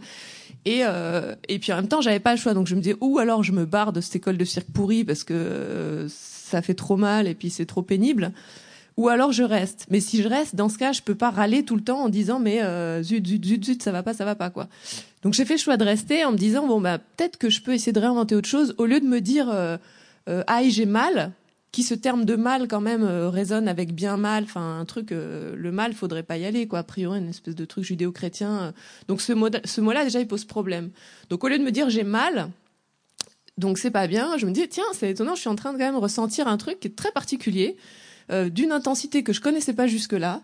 Euh, c'est fort intéressant, euh, c'est étrange, ça me met dans une dans, dans un, une situation émotionnelle étonnante, mais j'ai essayé comme ça de gratter, de gommer toute l'interprétation que je faisais dessus, et du coup la peur qui se collait à ça, parce que euh, le, le, le, mal que j'avais, il était aussi la trouille qu'on me casse en fait. Euh, donc à un moment, si j'ai vraiment peur qu'on me casse et que j'ai vraiment un doute euh, fort là-dessus, il faut que je sois cohérente il faut que je fasse arrêter le massacre. Donc, soit euh, on me casse, donc j'arrête, enfin, je me, dérobe à ça, je me barre, soit si. je le connais, lui. Non, son, enfin, une rencontre d'hier. Non, donc, soit, soit euh, j'arrête parce qu'on va me casser, soit si je reste, ça veut dire que je décide, ai-je tort ou pas, euh, l'avenir le dira, mais je décide d'accorder confiance et je décide d'accepter ce qui est en train d'avoir lieu, même si ça m'ébranle intérieurement. Donc si je l'accepte, c'est plus du mal. C'est une chose euh, à laquelle peut-être j'ai le droit de m'intéresser. Donc c'est une chose qui d'un coup va avoir une intensité remarquable et va être décrite autrement que bien mal. Étrangement, quand je commence à me faire un autre récit que j'ai mal et quand je commence à dire tiens, c'est étonnant, la sensation que j'ai se modifie. C'est-à-dire ma douleur ne va plus être la même. Ça s'estompe, pas beaucoup, hein, mais ça s'estompe un peu. Parce qu'il y a la couche de peur qui déjà se, s'est retirée, quoi. Il y a euh, un endroit un peu d'acceptation. Et c'est pas genre on me donne une claque et puis je tends l'autre joue parce que j'accepte et je suis une héroïne de la douleur. C'est, euh, c'est une sorte de, de, travail sur une forme de clarté, quoi. Soit j'arrête, soit si je reste, je vais arrêter de me battre contre une chose que finalement j'accepte, quoi. Donc c'est toute une espèce de, démarche finalement se, mettre dans ces situations-là euh, euh, propose une occasion de clarifier quand même pas mal de choses et euh, du coup de constater le bordel qu'il y a à clarifier quand même. Et ça c'est énorme. Et ça c'est vraiment vraiment vraiment intéressant. Et, donc la, question du récit qu'on fait sur les choses, elle est, euh, enfin je trouve qu'elle est, elle est, elle est fondamentale. Euh, en reparlant sur l'histoire d'école du risque, c'est incroyable le récit qu'on voit dans les écoles. Euh, euh, enfin moi j'ai une fille ici présente, donc je vois un petit peu à travers toi Iseux ce que, ce qui se, enfin ce que je rencontre et comment. Le, un enfant à l'école n'a pas le droit de rater quoi. Donc évidemment, il n'a pas le droit d'expérimenter, on n'a pas le droit de se planter. L'erreur, c'est c'est pas bien. Donc si l'erreur c'est pas bien, enfin on est mal quoi. C'est quand même incroyable. Si l'erreur c'est pas bien, on, peut, peut rien chercher quoi. Donc on est censé tout de suite. Donc c'est hyper stressant. Il faut tout de suite être euh, faire un truc super bien. Donc on a beau étudier Beckett, euh, rater, rater encore et mieux encore. Euh, vraiment on n'y est pas quoi. Euh, on a tout le truc judéo-chrétien aussi qui dit à un moment, enfin le péché quoi. Le péché, euh, j'ai lu une fois un truc là-dessus. peut-être quelqu'un dira bah non c'est faux. Il y a sûrement plusieurs interprétations. Mais j'ai lu une chose, peu importe. J'ai trouvé superbe de, voir ça. Le, le mot euh, péché en hébreu, en fait, c'est pas forcément le mal, c'est rater la cible. Et peut-être qu'on pourrait se dire qu'on a le droit de rater la cible, quoi. Ça s'appelle l'entraînement, quoi. Donc finalement, péché, peut-être c'est pas un problème. Peut-être ça fait partie euh, des choses qui se traversent, quoi. On rate la cible, bah, qu'est-ce qu'on fait dans ce cas-là? On recommence et on travaille. Euh, et du coup, euh, comment on fait résonner les mots, quoi? Avoir mal, pécher, rater, etc. Comment on peut, euh, je sais pas, gratter un peu les affects qu'on pose sur certains des mots, certains des concepts qu'on a et qu'on se trimballe pour retrouver plus de liberté, dont celle d'aller expérimenter, à savoir prendre, ben, prendre des risques. Et en même temps, ces risques-là, à quoi ils serviraient sinon à augmenter notre degré d'attention, euh, augmenter notre, notre, notre acuité, notre sensitivité, euh, notre vigilance, mais pas vigilant voisin, vigilant ensemble, là, dénonciation de celui qui fait mal, quoi. et qui du coup remet, pardon, je parle beaucoup et c'est encore tout le bordel, mais c'est pas grave. Enfin, pour moi, c'est pas grave. Personne réagit, c'est très bien. remet sur cette question de la peur. Alors du coup, je reviens là-dessus. Ce qui m'a intéressé, moi, dans la, peur telle que je l'ai traversée, c'est qu'en fait, je me suis dit, OK, il y a deux manières de réagir à la peur. En tout cas, moi, j'en ai vu deux chez moi. Soit c'est une manière euh, que je qualifierais de, très infantile, qui peut être juste quand on est un enfant, c'est-à-dire je ferme tout, je me recroqueville sur moi-même. Physiquement, c'est ça qui se passe, quoi. J'ai peur, il y a tous les fléchisseurs qui, réagissent et euh, je fais une petite boule. Euh, si je peux, je crie et j'espère que maman vient me chercher, quoi, pour me sauver, quoi. Ça, c'est la peur quand on n'a pas les capacités de, de trouver moyen de s'en tirer. Arrivé à un certain âge, c'est problématique parce que moi, ma maman, elle va pas venir me chercher, quoi. Donc, euh, quelle, autre, quelle autre solution il y a et quel type de réaction à la peur on peut entraîner? Eh ben, plutôt que la peur par fermeture, ça va être la peur par ouverture. J'ai peur, donc j'ouvre tout, j'ouvre l'essence, et là, c'est, euh, je sais c'est le chevreuil dans les bois, quoi. C'est euh, toujours un chasseur qui susceptible de le buter, en fait. Euh, c'est pas pour ça qu'il va plus jamais bouger, qu'il va plus vivre, qu'il va se renfermer et qu'il va se caler dans un coin et, vivre avec une peur perpétuelle continuelle. C'est-à-dire, il vit pas avec la peur, il vit avec euh, je sais même pas c'est de la vigilance, toujours compliqué ces mots, mais en tout cas, il vit avec une attention, c'est-à-dire une ouverture, c'est-à-dire une gourmandise du monde euh, tactile, sensitive, qui est euh, qui se déploie dans toutes les directions, qui est euh, qui est énorme. Donc nos, nos peurs, euh, on se devrait de de s'en servir comme un levier d'ouverture plutôt que comme un levier de fermeture. Maintenant, ça, il y a du travail et je crois que euh, qu'il faut effectivement soigner les récits, soigner les mots qu'on a là-dessus, soigner les interprétations qu'on fait. Je crois que c'est ultra important, mais je crois que ça ne suffit pas. Euh, parce que je, là encore, je le constate sur moi, hein, je suis un peu mon petit laboratoire de, travail. Euh, J'ai énormément d'idées, euh, je pense qu'on partage tous beaucoup là, sur euh, l'altérité, le rapport à l'autre, l'ouverture, l'accueil, des pratiques d'hospitalité. Pourtant, quand quelqu'un s'approche de moi, même encore assez loin en fait, hein, quand on est attentif à ce qu'on sent, eh ben en moi ça se ferme quoi. Si quelqu'un me touche même gentiment, la main sur l'épaule, en moi ça va faire et ça, pourtant, c'est rien. Donc quelqu'un me dit un truc un peu violent, machin, enfin, voilà. Donc en fait, à l'intérieur de mon système nerveux, euh, il y a du travail, quoi. Il y a du travail pour que les mots que j'emploie, pour que les idées que j'ai euh, soient cohérentes avec ma matière. Et, euh, et ça, je crois que, enfin, je reviens dans les histoires de, des écoles, c'est quelque chose qui est complètement passé sous silence, quoi. Euh, c'est quelque chose qui n'est pas du tout enseigné. Quand on enseigne des idées, on trouve que voilà, faut avoir des bonnes idées, faut avoir des, faut se, faut se cultiver dans la tête, etc. Et c'est pas la question d'enseigner la tête et d'enseigner le corps, parce qu'en fait c'est une seule et même. Enfin, c'est vraiment, c'est et c'est pour ça que l'endroit du système nerveux pour moi est, vraiment euh, extrêmement intéressant. C'est que c'est là que ça se situe. C'est là où mes cellules elles vont réagir en disant non, alors que ma tête elle dit mais si, mais si, euh, accueil de l'autre, génial et tout ça, youpla. mais à l'intérieur ça fait non, non, non, non, non, non. Donc ça, il faut travailler à, euh, à euh, trouver cette souplesse qui fait que si à un moment, je sais pas, quelqu'un s'approche ou me touche et tout ça, c'est pas que je vais faire ouais génial et tout ça parce que c'est l'autre, je sais pas qui c'est, je sais pas ce qui va m'arriver en fait. Donc cette, cette indétermination, cette incertitude, il faut que je sois en mesure de l'apprivoiser sans me tendre et sans me fermer.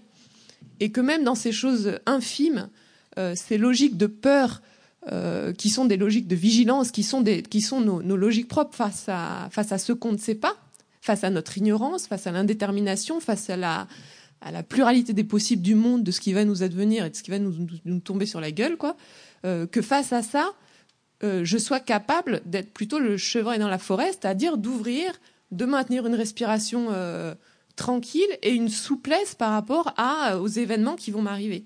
Et c'est ce qui va faire, je crois, qu'on pourrait petit à petit arriver à sortir de, ces logiques qu'on a nommées pas mal les jours, enfin, été nommées les jours précédentes, de ces logiques guerrières, de ces logiques, de ces métaphores euh, guerrières et d'affrontement. Euh, pourquoi on parle aussi autant d'éradication? Pourquoi on est vraiment dans ces, dans ces métaphores de guerre tout le temps, euh, de domination, de tout ça? C'est parce qu'on est pétri de peur. Et on est pétri de peur qu'il faut qu'on travaille à convertir en attention gourmande euh, et, méfiante, hein, et euh, enfin c'est pas pas pas bisounours, hein, euh, mais de manière à pouvoir accueillir ce qui se passe d'une façon, je crois, souple et juste, plutôt que d'être dans ces logiques d'éradication où on finit par s'éradiquer soi-même et, et ses proches et tout le monde, quoi. Voilà. On a vu avec, euh, on a vu avec Patrick qu'il y avait toujours cette volonté de, de repousser la norme. Là, en vous écoutant, on voit bien euh, que vous essayez de justement de de vous défaire de, certains euh, du, dualismes, hein, euh, risque et sécurité, corps et esprit. Euh, mais j'aimerais vous, j'aimerais peut-être pour finir cette première partie, justement qu'on évoque le rapport au corps, puisque votre corps c'est c'est aussi votre instrument de, de, travail, on va dire. quel statut vous vous accordez à ça, en fait? Aucun.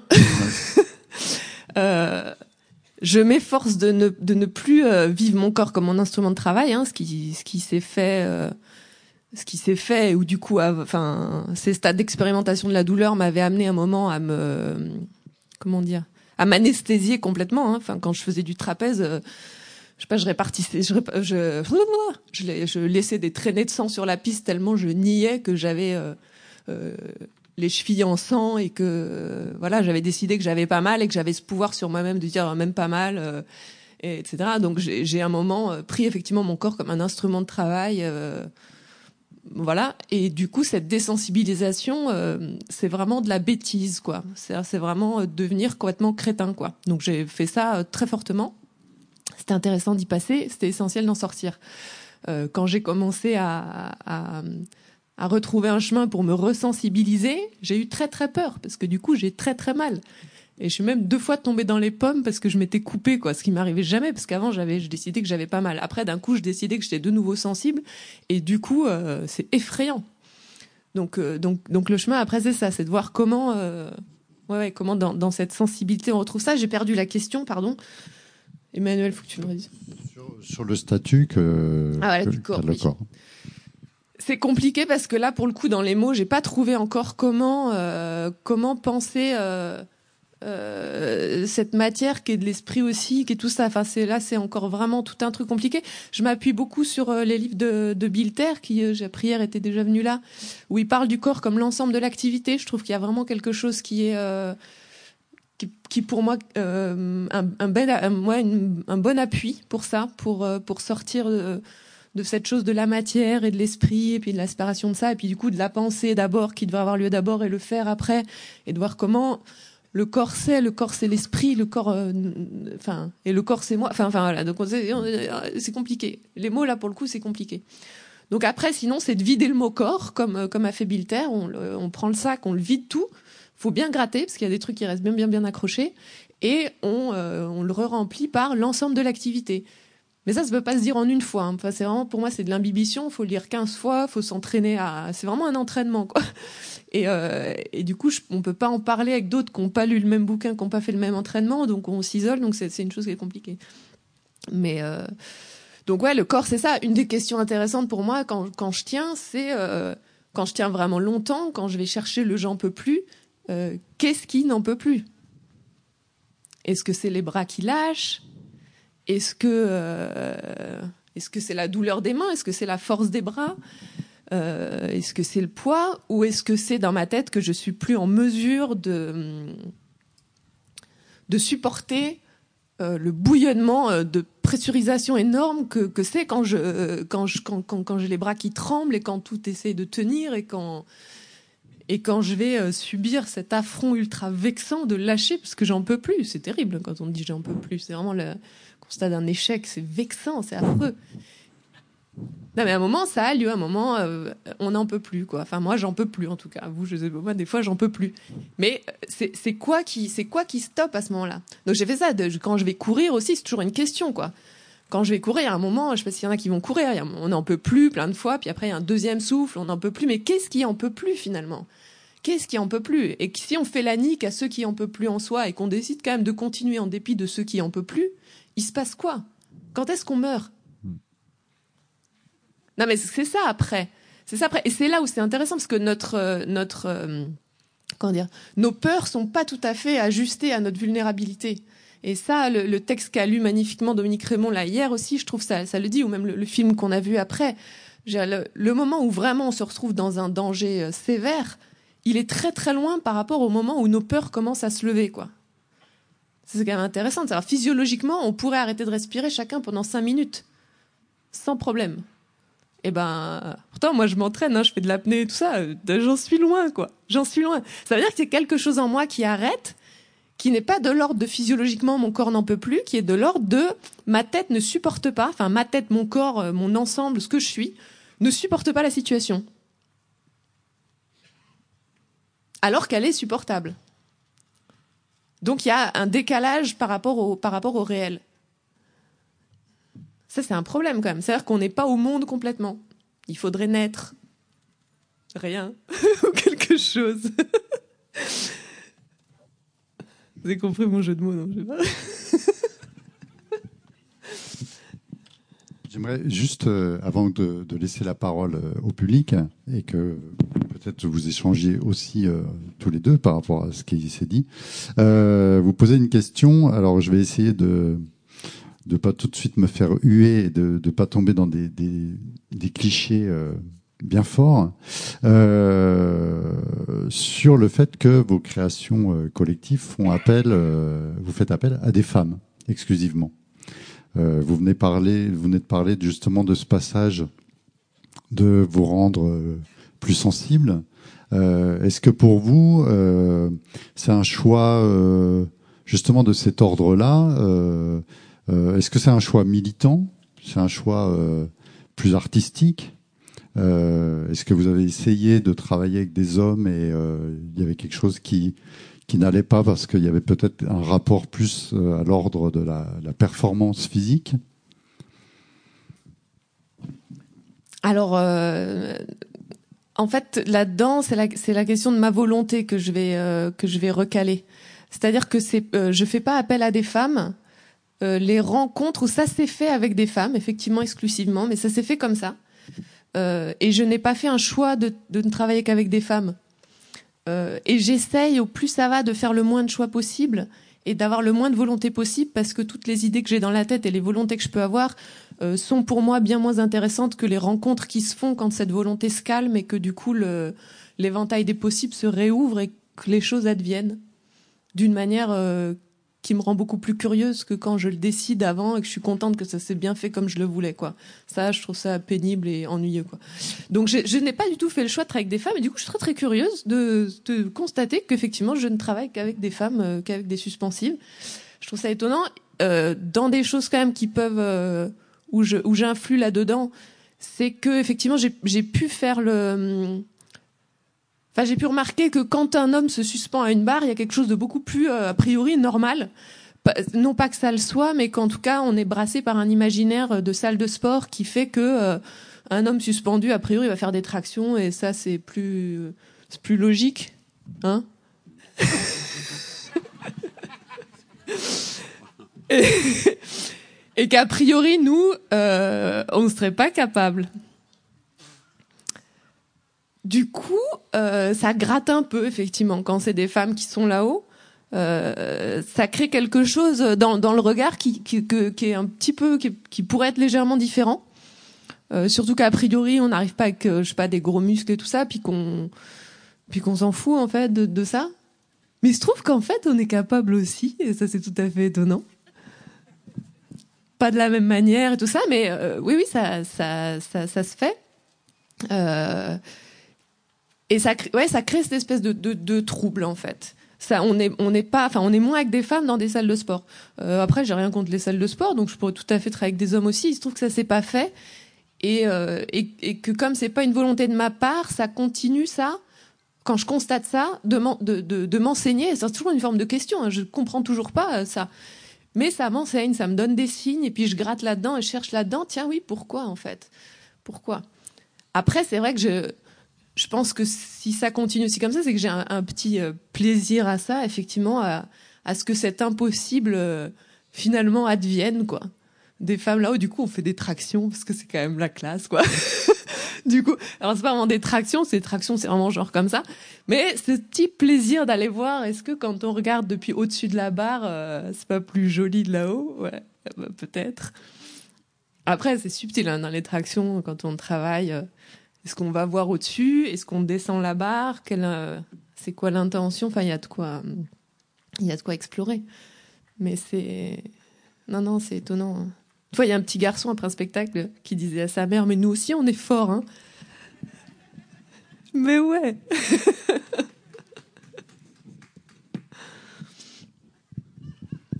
Bien, euh, ça va être à vous. Alors, c'est les mêmes, le même protocole que les autres journées pour les personnes qui nous rejoindraient seulement aujourd'hui. Euh, je, je, répète les règles.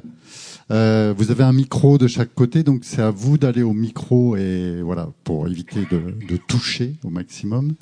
Euh, voilà, donc euh, bah, on fait comme d'habitude. Vous, s'il y a des personnes qui veulent se déplacer ou qui lèvent la main, qu'on puisse les voir.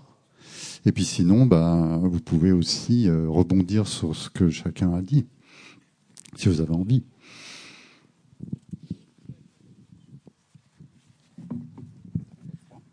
Bonjour et, merci pour les, deux rencontres. Euh, j'ai deux remarques que vous pouvez prendre comme question, peut-être, euh, et pour l'une et pour l'un.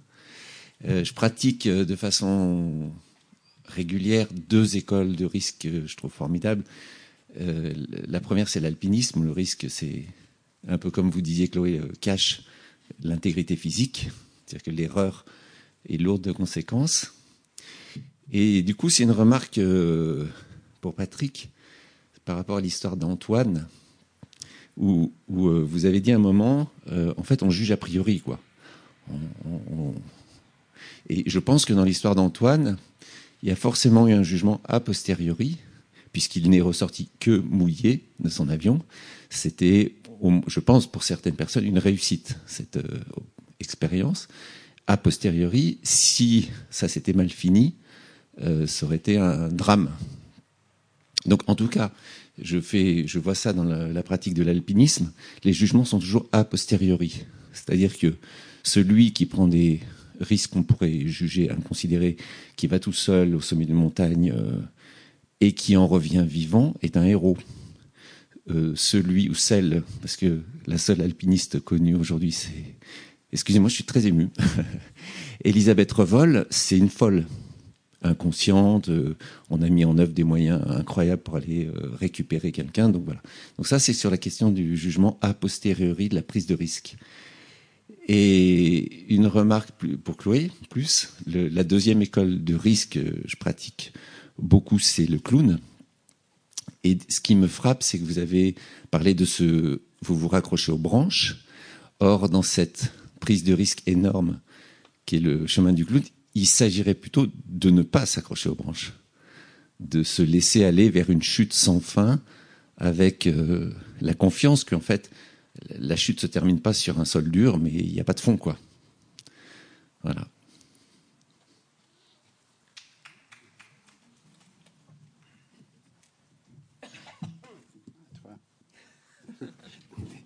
Quand j'étais enfant, je voulais être une femme.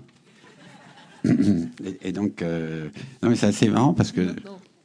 Non, mais bon, maintenant je sais même plus ce que je suis. Euh, non, non, mais c'était assez drôle parce que comme euh, Bon, d'abord, j'avais une sœur et, mon père m'avait appris à ne pas faire de compétition, à ne pas être euh, toujours dans la, lutte pour être le meilleur. Donc, euh, je m'étais habitué à perdre, donc euh, à, à, être dès le début perdant, c'est-à-dire de dire sortir très vite du jeu pour ne pas être comparé aux autres. Comme ça, j'étais éliminé. Et donc, euh, comme j'avais une sœur qui était plus grande que moi, mais qui était extra, quoi, et elle, elle, me racontait justement que elle était exclue quelquefois justement de ce que tu as dit comme femme, parce que alors qu'elle était très forte, elle était forte en tout, quoi. Et donc c'est drôle. Je disais toujours à ma mère, mais je voudrais être une femme, quoi. Je voudrais être une femme, je veux être une femme et tout. C'est marrant. Quoi.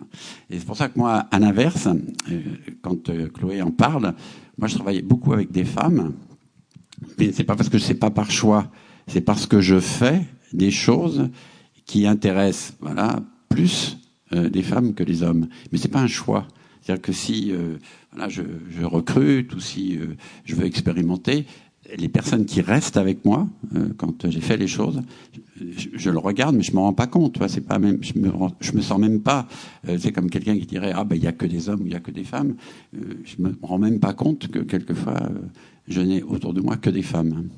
Et, donc pour l'architecture, c'est quand même très particulier parce que on, comme on a qualifié les femmes comme étant plutôt aux tâches domestiques, on pourrait dire, et donc beaucoup plus expérimentées d'ailleurs sur la pratique des choses construites.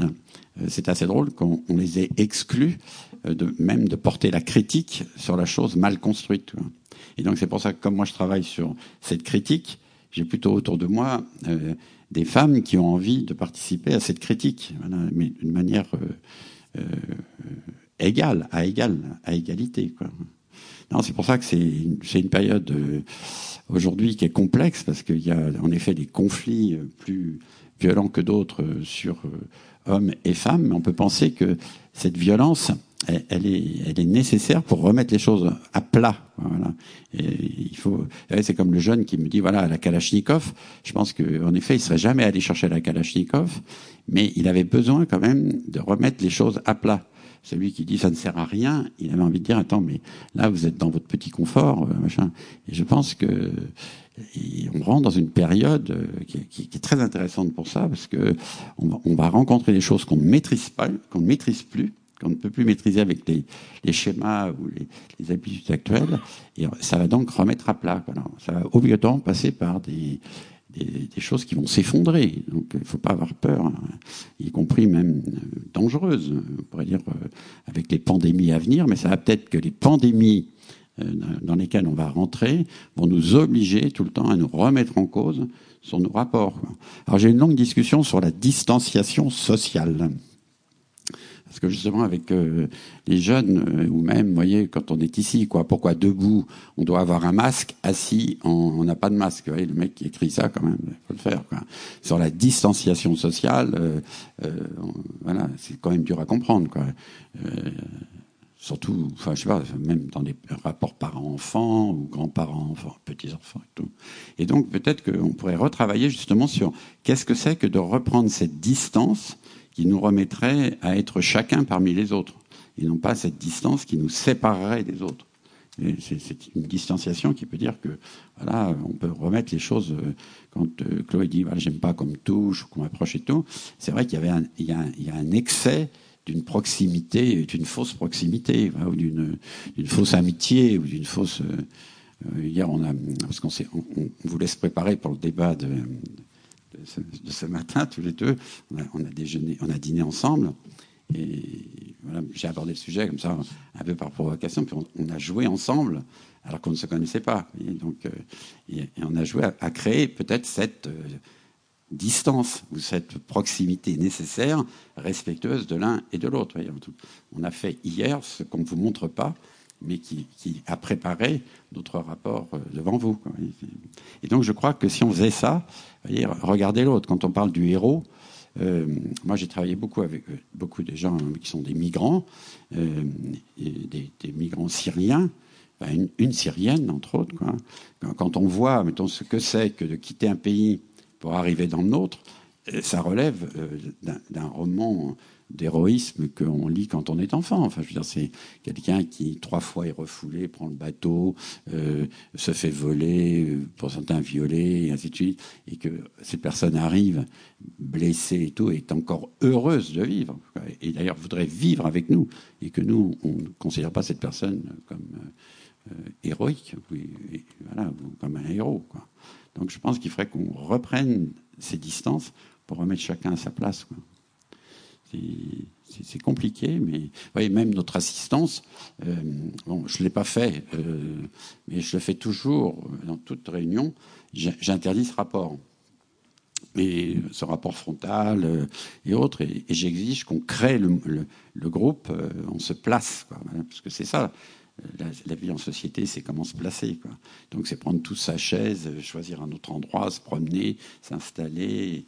C'est perdre du temps mais au bout d'un certain temps, euh, on, a créé un rapport qui fait que la prise de parole à la fin d'une intervention, elle est plus facile que là. Elle est dans un rapport frontal. Vous ne savez pas, mettons, si j'ai des chaussures, là, vous voyez, je vais se cacher, par exemple. Merci. C'est pour ça que tu as froid. Juste recaler avant de revenir sur la remarque qu'on a, qu'on a eue avant. Euh, c'est pas que j'aime pas qu'on me touche ou que j'aime qu'on me touche, c'est que, euh, ça on peut en faire chacun la remarque, mais il faut une attention extrêmement fine. Euh, quand il y a effectivement euh, une diminution de la distanciation sociale, si on se rapproche, quelque chose en nous se ferme. Euh, c'est parfois très subtil à sentir parce qu'on a l'impression, enfin on croit à nos idées, donc on a l'impression que tout va bien et qu'on est hyper pote et que c'est cool et qu'on va faire ça et tout ça. Quand on fait ça, pour lui comme pour moi, même quand je me rapproche, il y a quelque chose qui se ferme.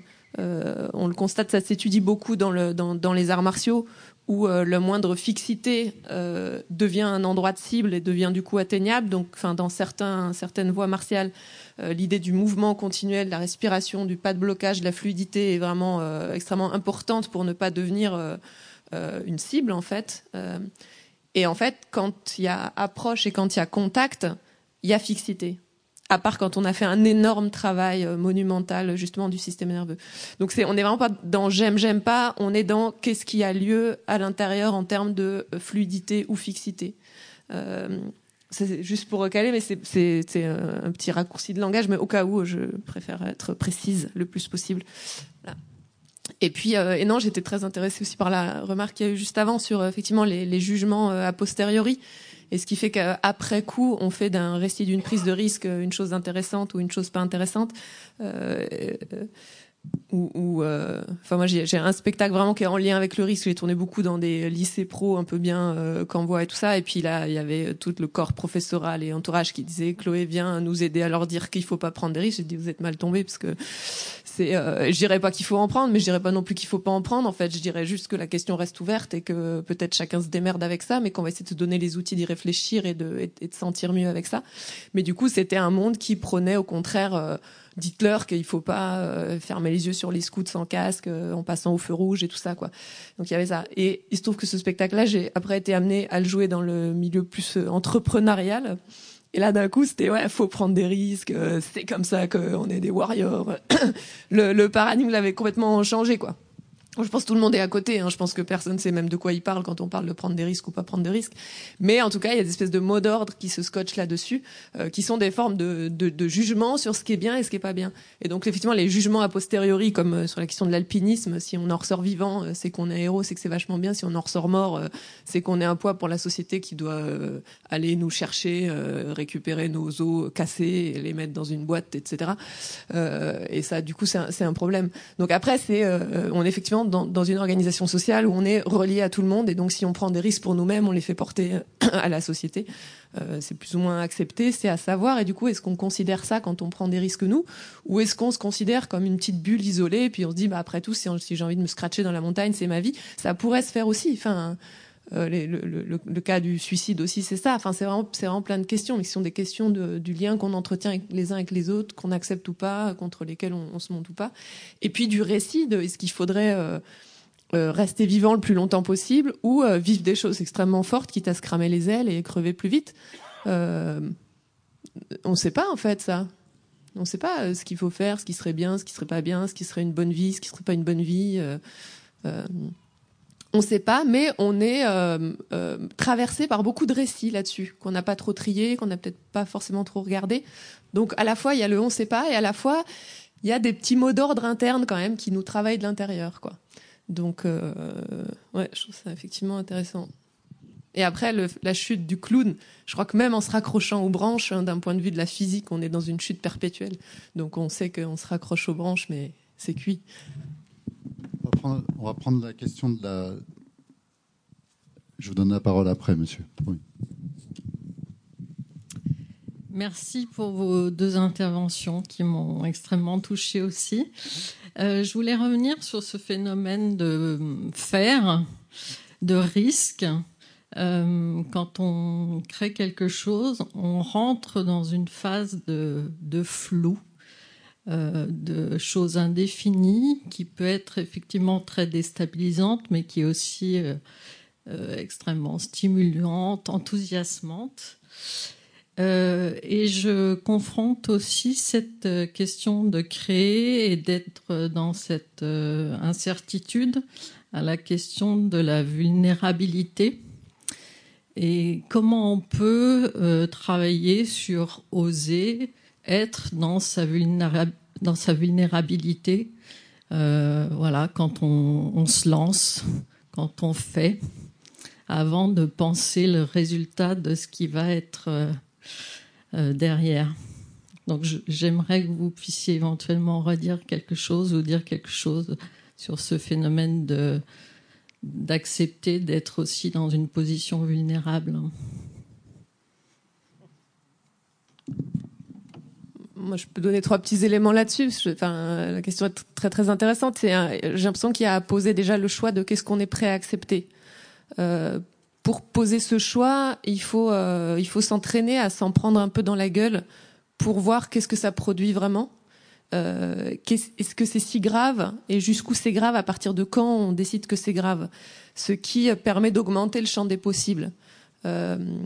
Euh, ce que j'ai pu trouver moi dans des pratiques entre guillemets, enfin sportives ou acrobatiques, mais que je vais plus chercher dans des pratiques martiales justement, où a priori se prendre des coups euh, ce serait pas bien, faudrait le fuir à tout prix. Or, si on va dans des contextes où on va carrément, enfin moi ça m'est arrivé de faire la queue pour aller me faire frapper par quelqu'un, quoi. Euh, le fait de faire ça euh, fait que, bah, une fois que je m'en suis pris quand même pas mal, bah, je vois qu'en fait déjà on me les donne généreusement, ce qui produit un autre récit. et, et, qu'en fait, ben j'ai supporté pas mal. Et du coup, ça me rend curieux. Je peux peut-être supporter un peu plus. Euh, et donc, ça fait que ces premiers trucs que je me prends dans la gueule, cette vulnérabilité première que je pensais être la mienne, à savoir euh, si on, me fout un coup de poing dans le plexus là où justement ça, ça secoue un peu, bah finalement peut-être le problème il n'est pas encore là, il est peut-être un peu un peu plus tard. Ça veut dire que ça m'ouvre un champ des possibles et que je suis prêt quand même, je suis prête quand même à ouais à m'en prendre sans que ça soit encore un problème. Ça, c'est le, récit a changé. J'ai repoussé le moment où ça commence, où l'alerte commence à être donnée, à plus tard que euh, que le schéma que je m'étais établi au départ. Euh, Aujourd'hui, euh, les alertes sont données très très vite. Enfin, les gamins, ils n'ont pas le droit de se faire une éraflure sur les genoux. C'est tout de suite, tout est un problème, quoi. Je pense que ça, ça, ça, change très très vite de génération en génération. Donc je, je pense qu'on peut repousser le seuil d'alerte, mais pour ça, il faut jouer. Mais ça, c'est les, les, les, les, les chiots, ils font ça. Euh, les enfants, ils font ça quand on les laisse faire. Euh, il faut se foutre sur la gueule, quoi. Non, mais il faut jouer. Il faut, il faut jouer euh, comme des chiots qui font semblant de se prendre à la gorge, qui se prennent pas à la gorge, qui se font peur, mais qui disent en même temps nanana qui se foutent des tartes, qui du coup euh, ont la souplesse de ne pas forcément réagir justement comme ça avec cette fixité cible. Et à partir de là, s'entraîner à, ouais, à se casser la gueule, quoi, à se prendre des trucs, à machin, à trébucher sur des branches, assis à ça, pour repousser le, seuil de crispation de ce petit truc qui fait que, ah, non, allez, hop, quoi. Je trouve que ça, aide à cet endroit-là. Olivier, je passe juste avant, parce que moi, c'est tout à fait autre chose. Euh, moi, je voulais jamais me battre, je voulais jamais jouer, je voulais jamais perdre, mais je voulais donc jamais être en compétition. Et donc, j'ai décidé, euh, comme je n'aime pas les corporations, je n'aime pas les métiers, je n'aime pas les choses établies, les modèles et tout, donc j'ai décidé euh, de ne pas m'inscrire à l'ordre des architectes et de construire. Et donc, c'est interdit par la loi, puisque c'est passible de prison, puisque c'est ce qu'on appellerait un port abusif du titre. Mais c'était pour m'obliger à faire des choses que les architectes ne faisaient pas et que donc ils ne pourraient pas revendiquer que je faisais le métier d'architecte. Et donc c'était une vulnérabilité permanente parce que à chaque fois que je faisais quelque chose, je me dis si je franchis cette barre, euh, je rentre dans quelque chose qui pourrait être considéré comme interdit par le fait que je n'ai pas le titre. Vous voyez, donc pendant 30 ans, euh, j'étais tout le temps en train de jouer, disant tiens ils sont pas là, tac je vais par là et par là. C'est comme ça que j'ai fait mon métier. Et lentement, euh, j'ai été rattrapé par la corpo, comme on dit, parce que lentement, ce que vous faites doit être nommé. Et à force de nommer ce que je faisais de l'architecture, l'ordre des architectes m'a attaqué pour port abusif du titre. Et donc, euh, j'étais au pénal, euh, j'ai fait de la garde à vue, et ainsi de suite. Vous voyez, donc, c'est assez marrant. Et à ce moment-là, j'ai commencé à dire, mais voilà, moi, c'est pas moi qui le dis, c'est vous qui le dites. Parce que moi, c'est d'un seul coup, vous êtes venu sur mon terrain. Ce que je fais, vous ne le faisiez pas, ça n'était pas de l'architecture. Et maintenant, vous dites que ça en est. Et donc, du coup, je suis en faute. Vous voyez et donc, je me suis mis toujours sur cette fragilité-là. Merci beaucoup. Merci, euh, merci Patrick. Merci, merci Chloé. Donc, euh, le temps que Chloé euh, s'installe. Merci à tous les deux.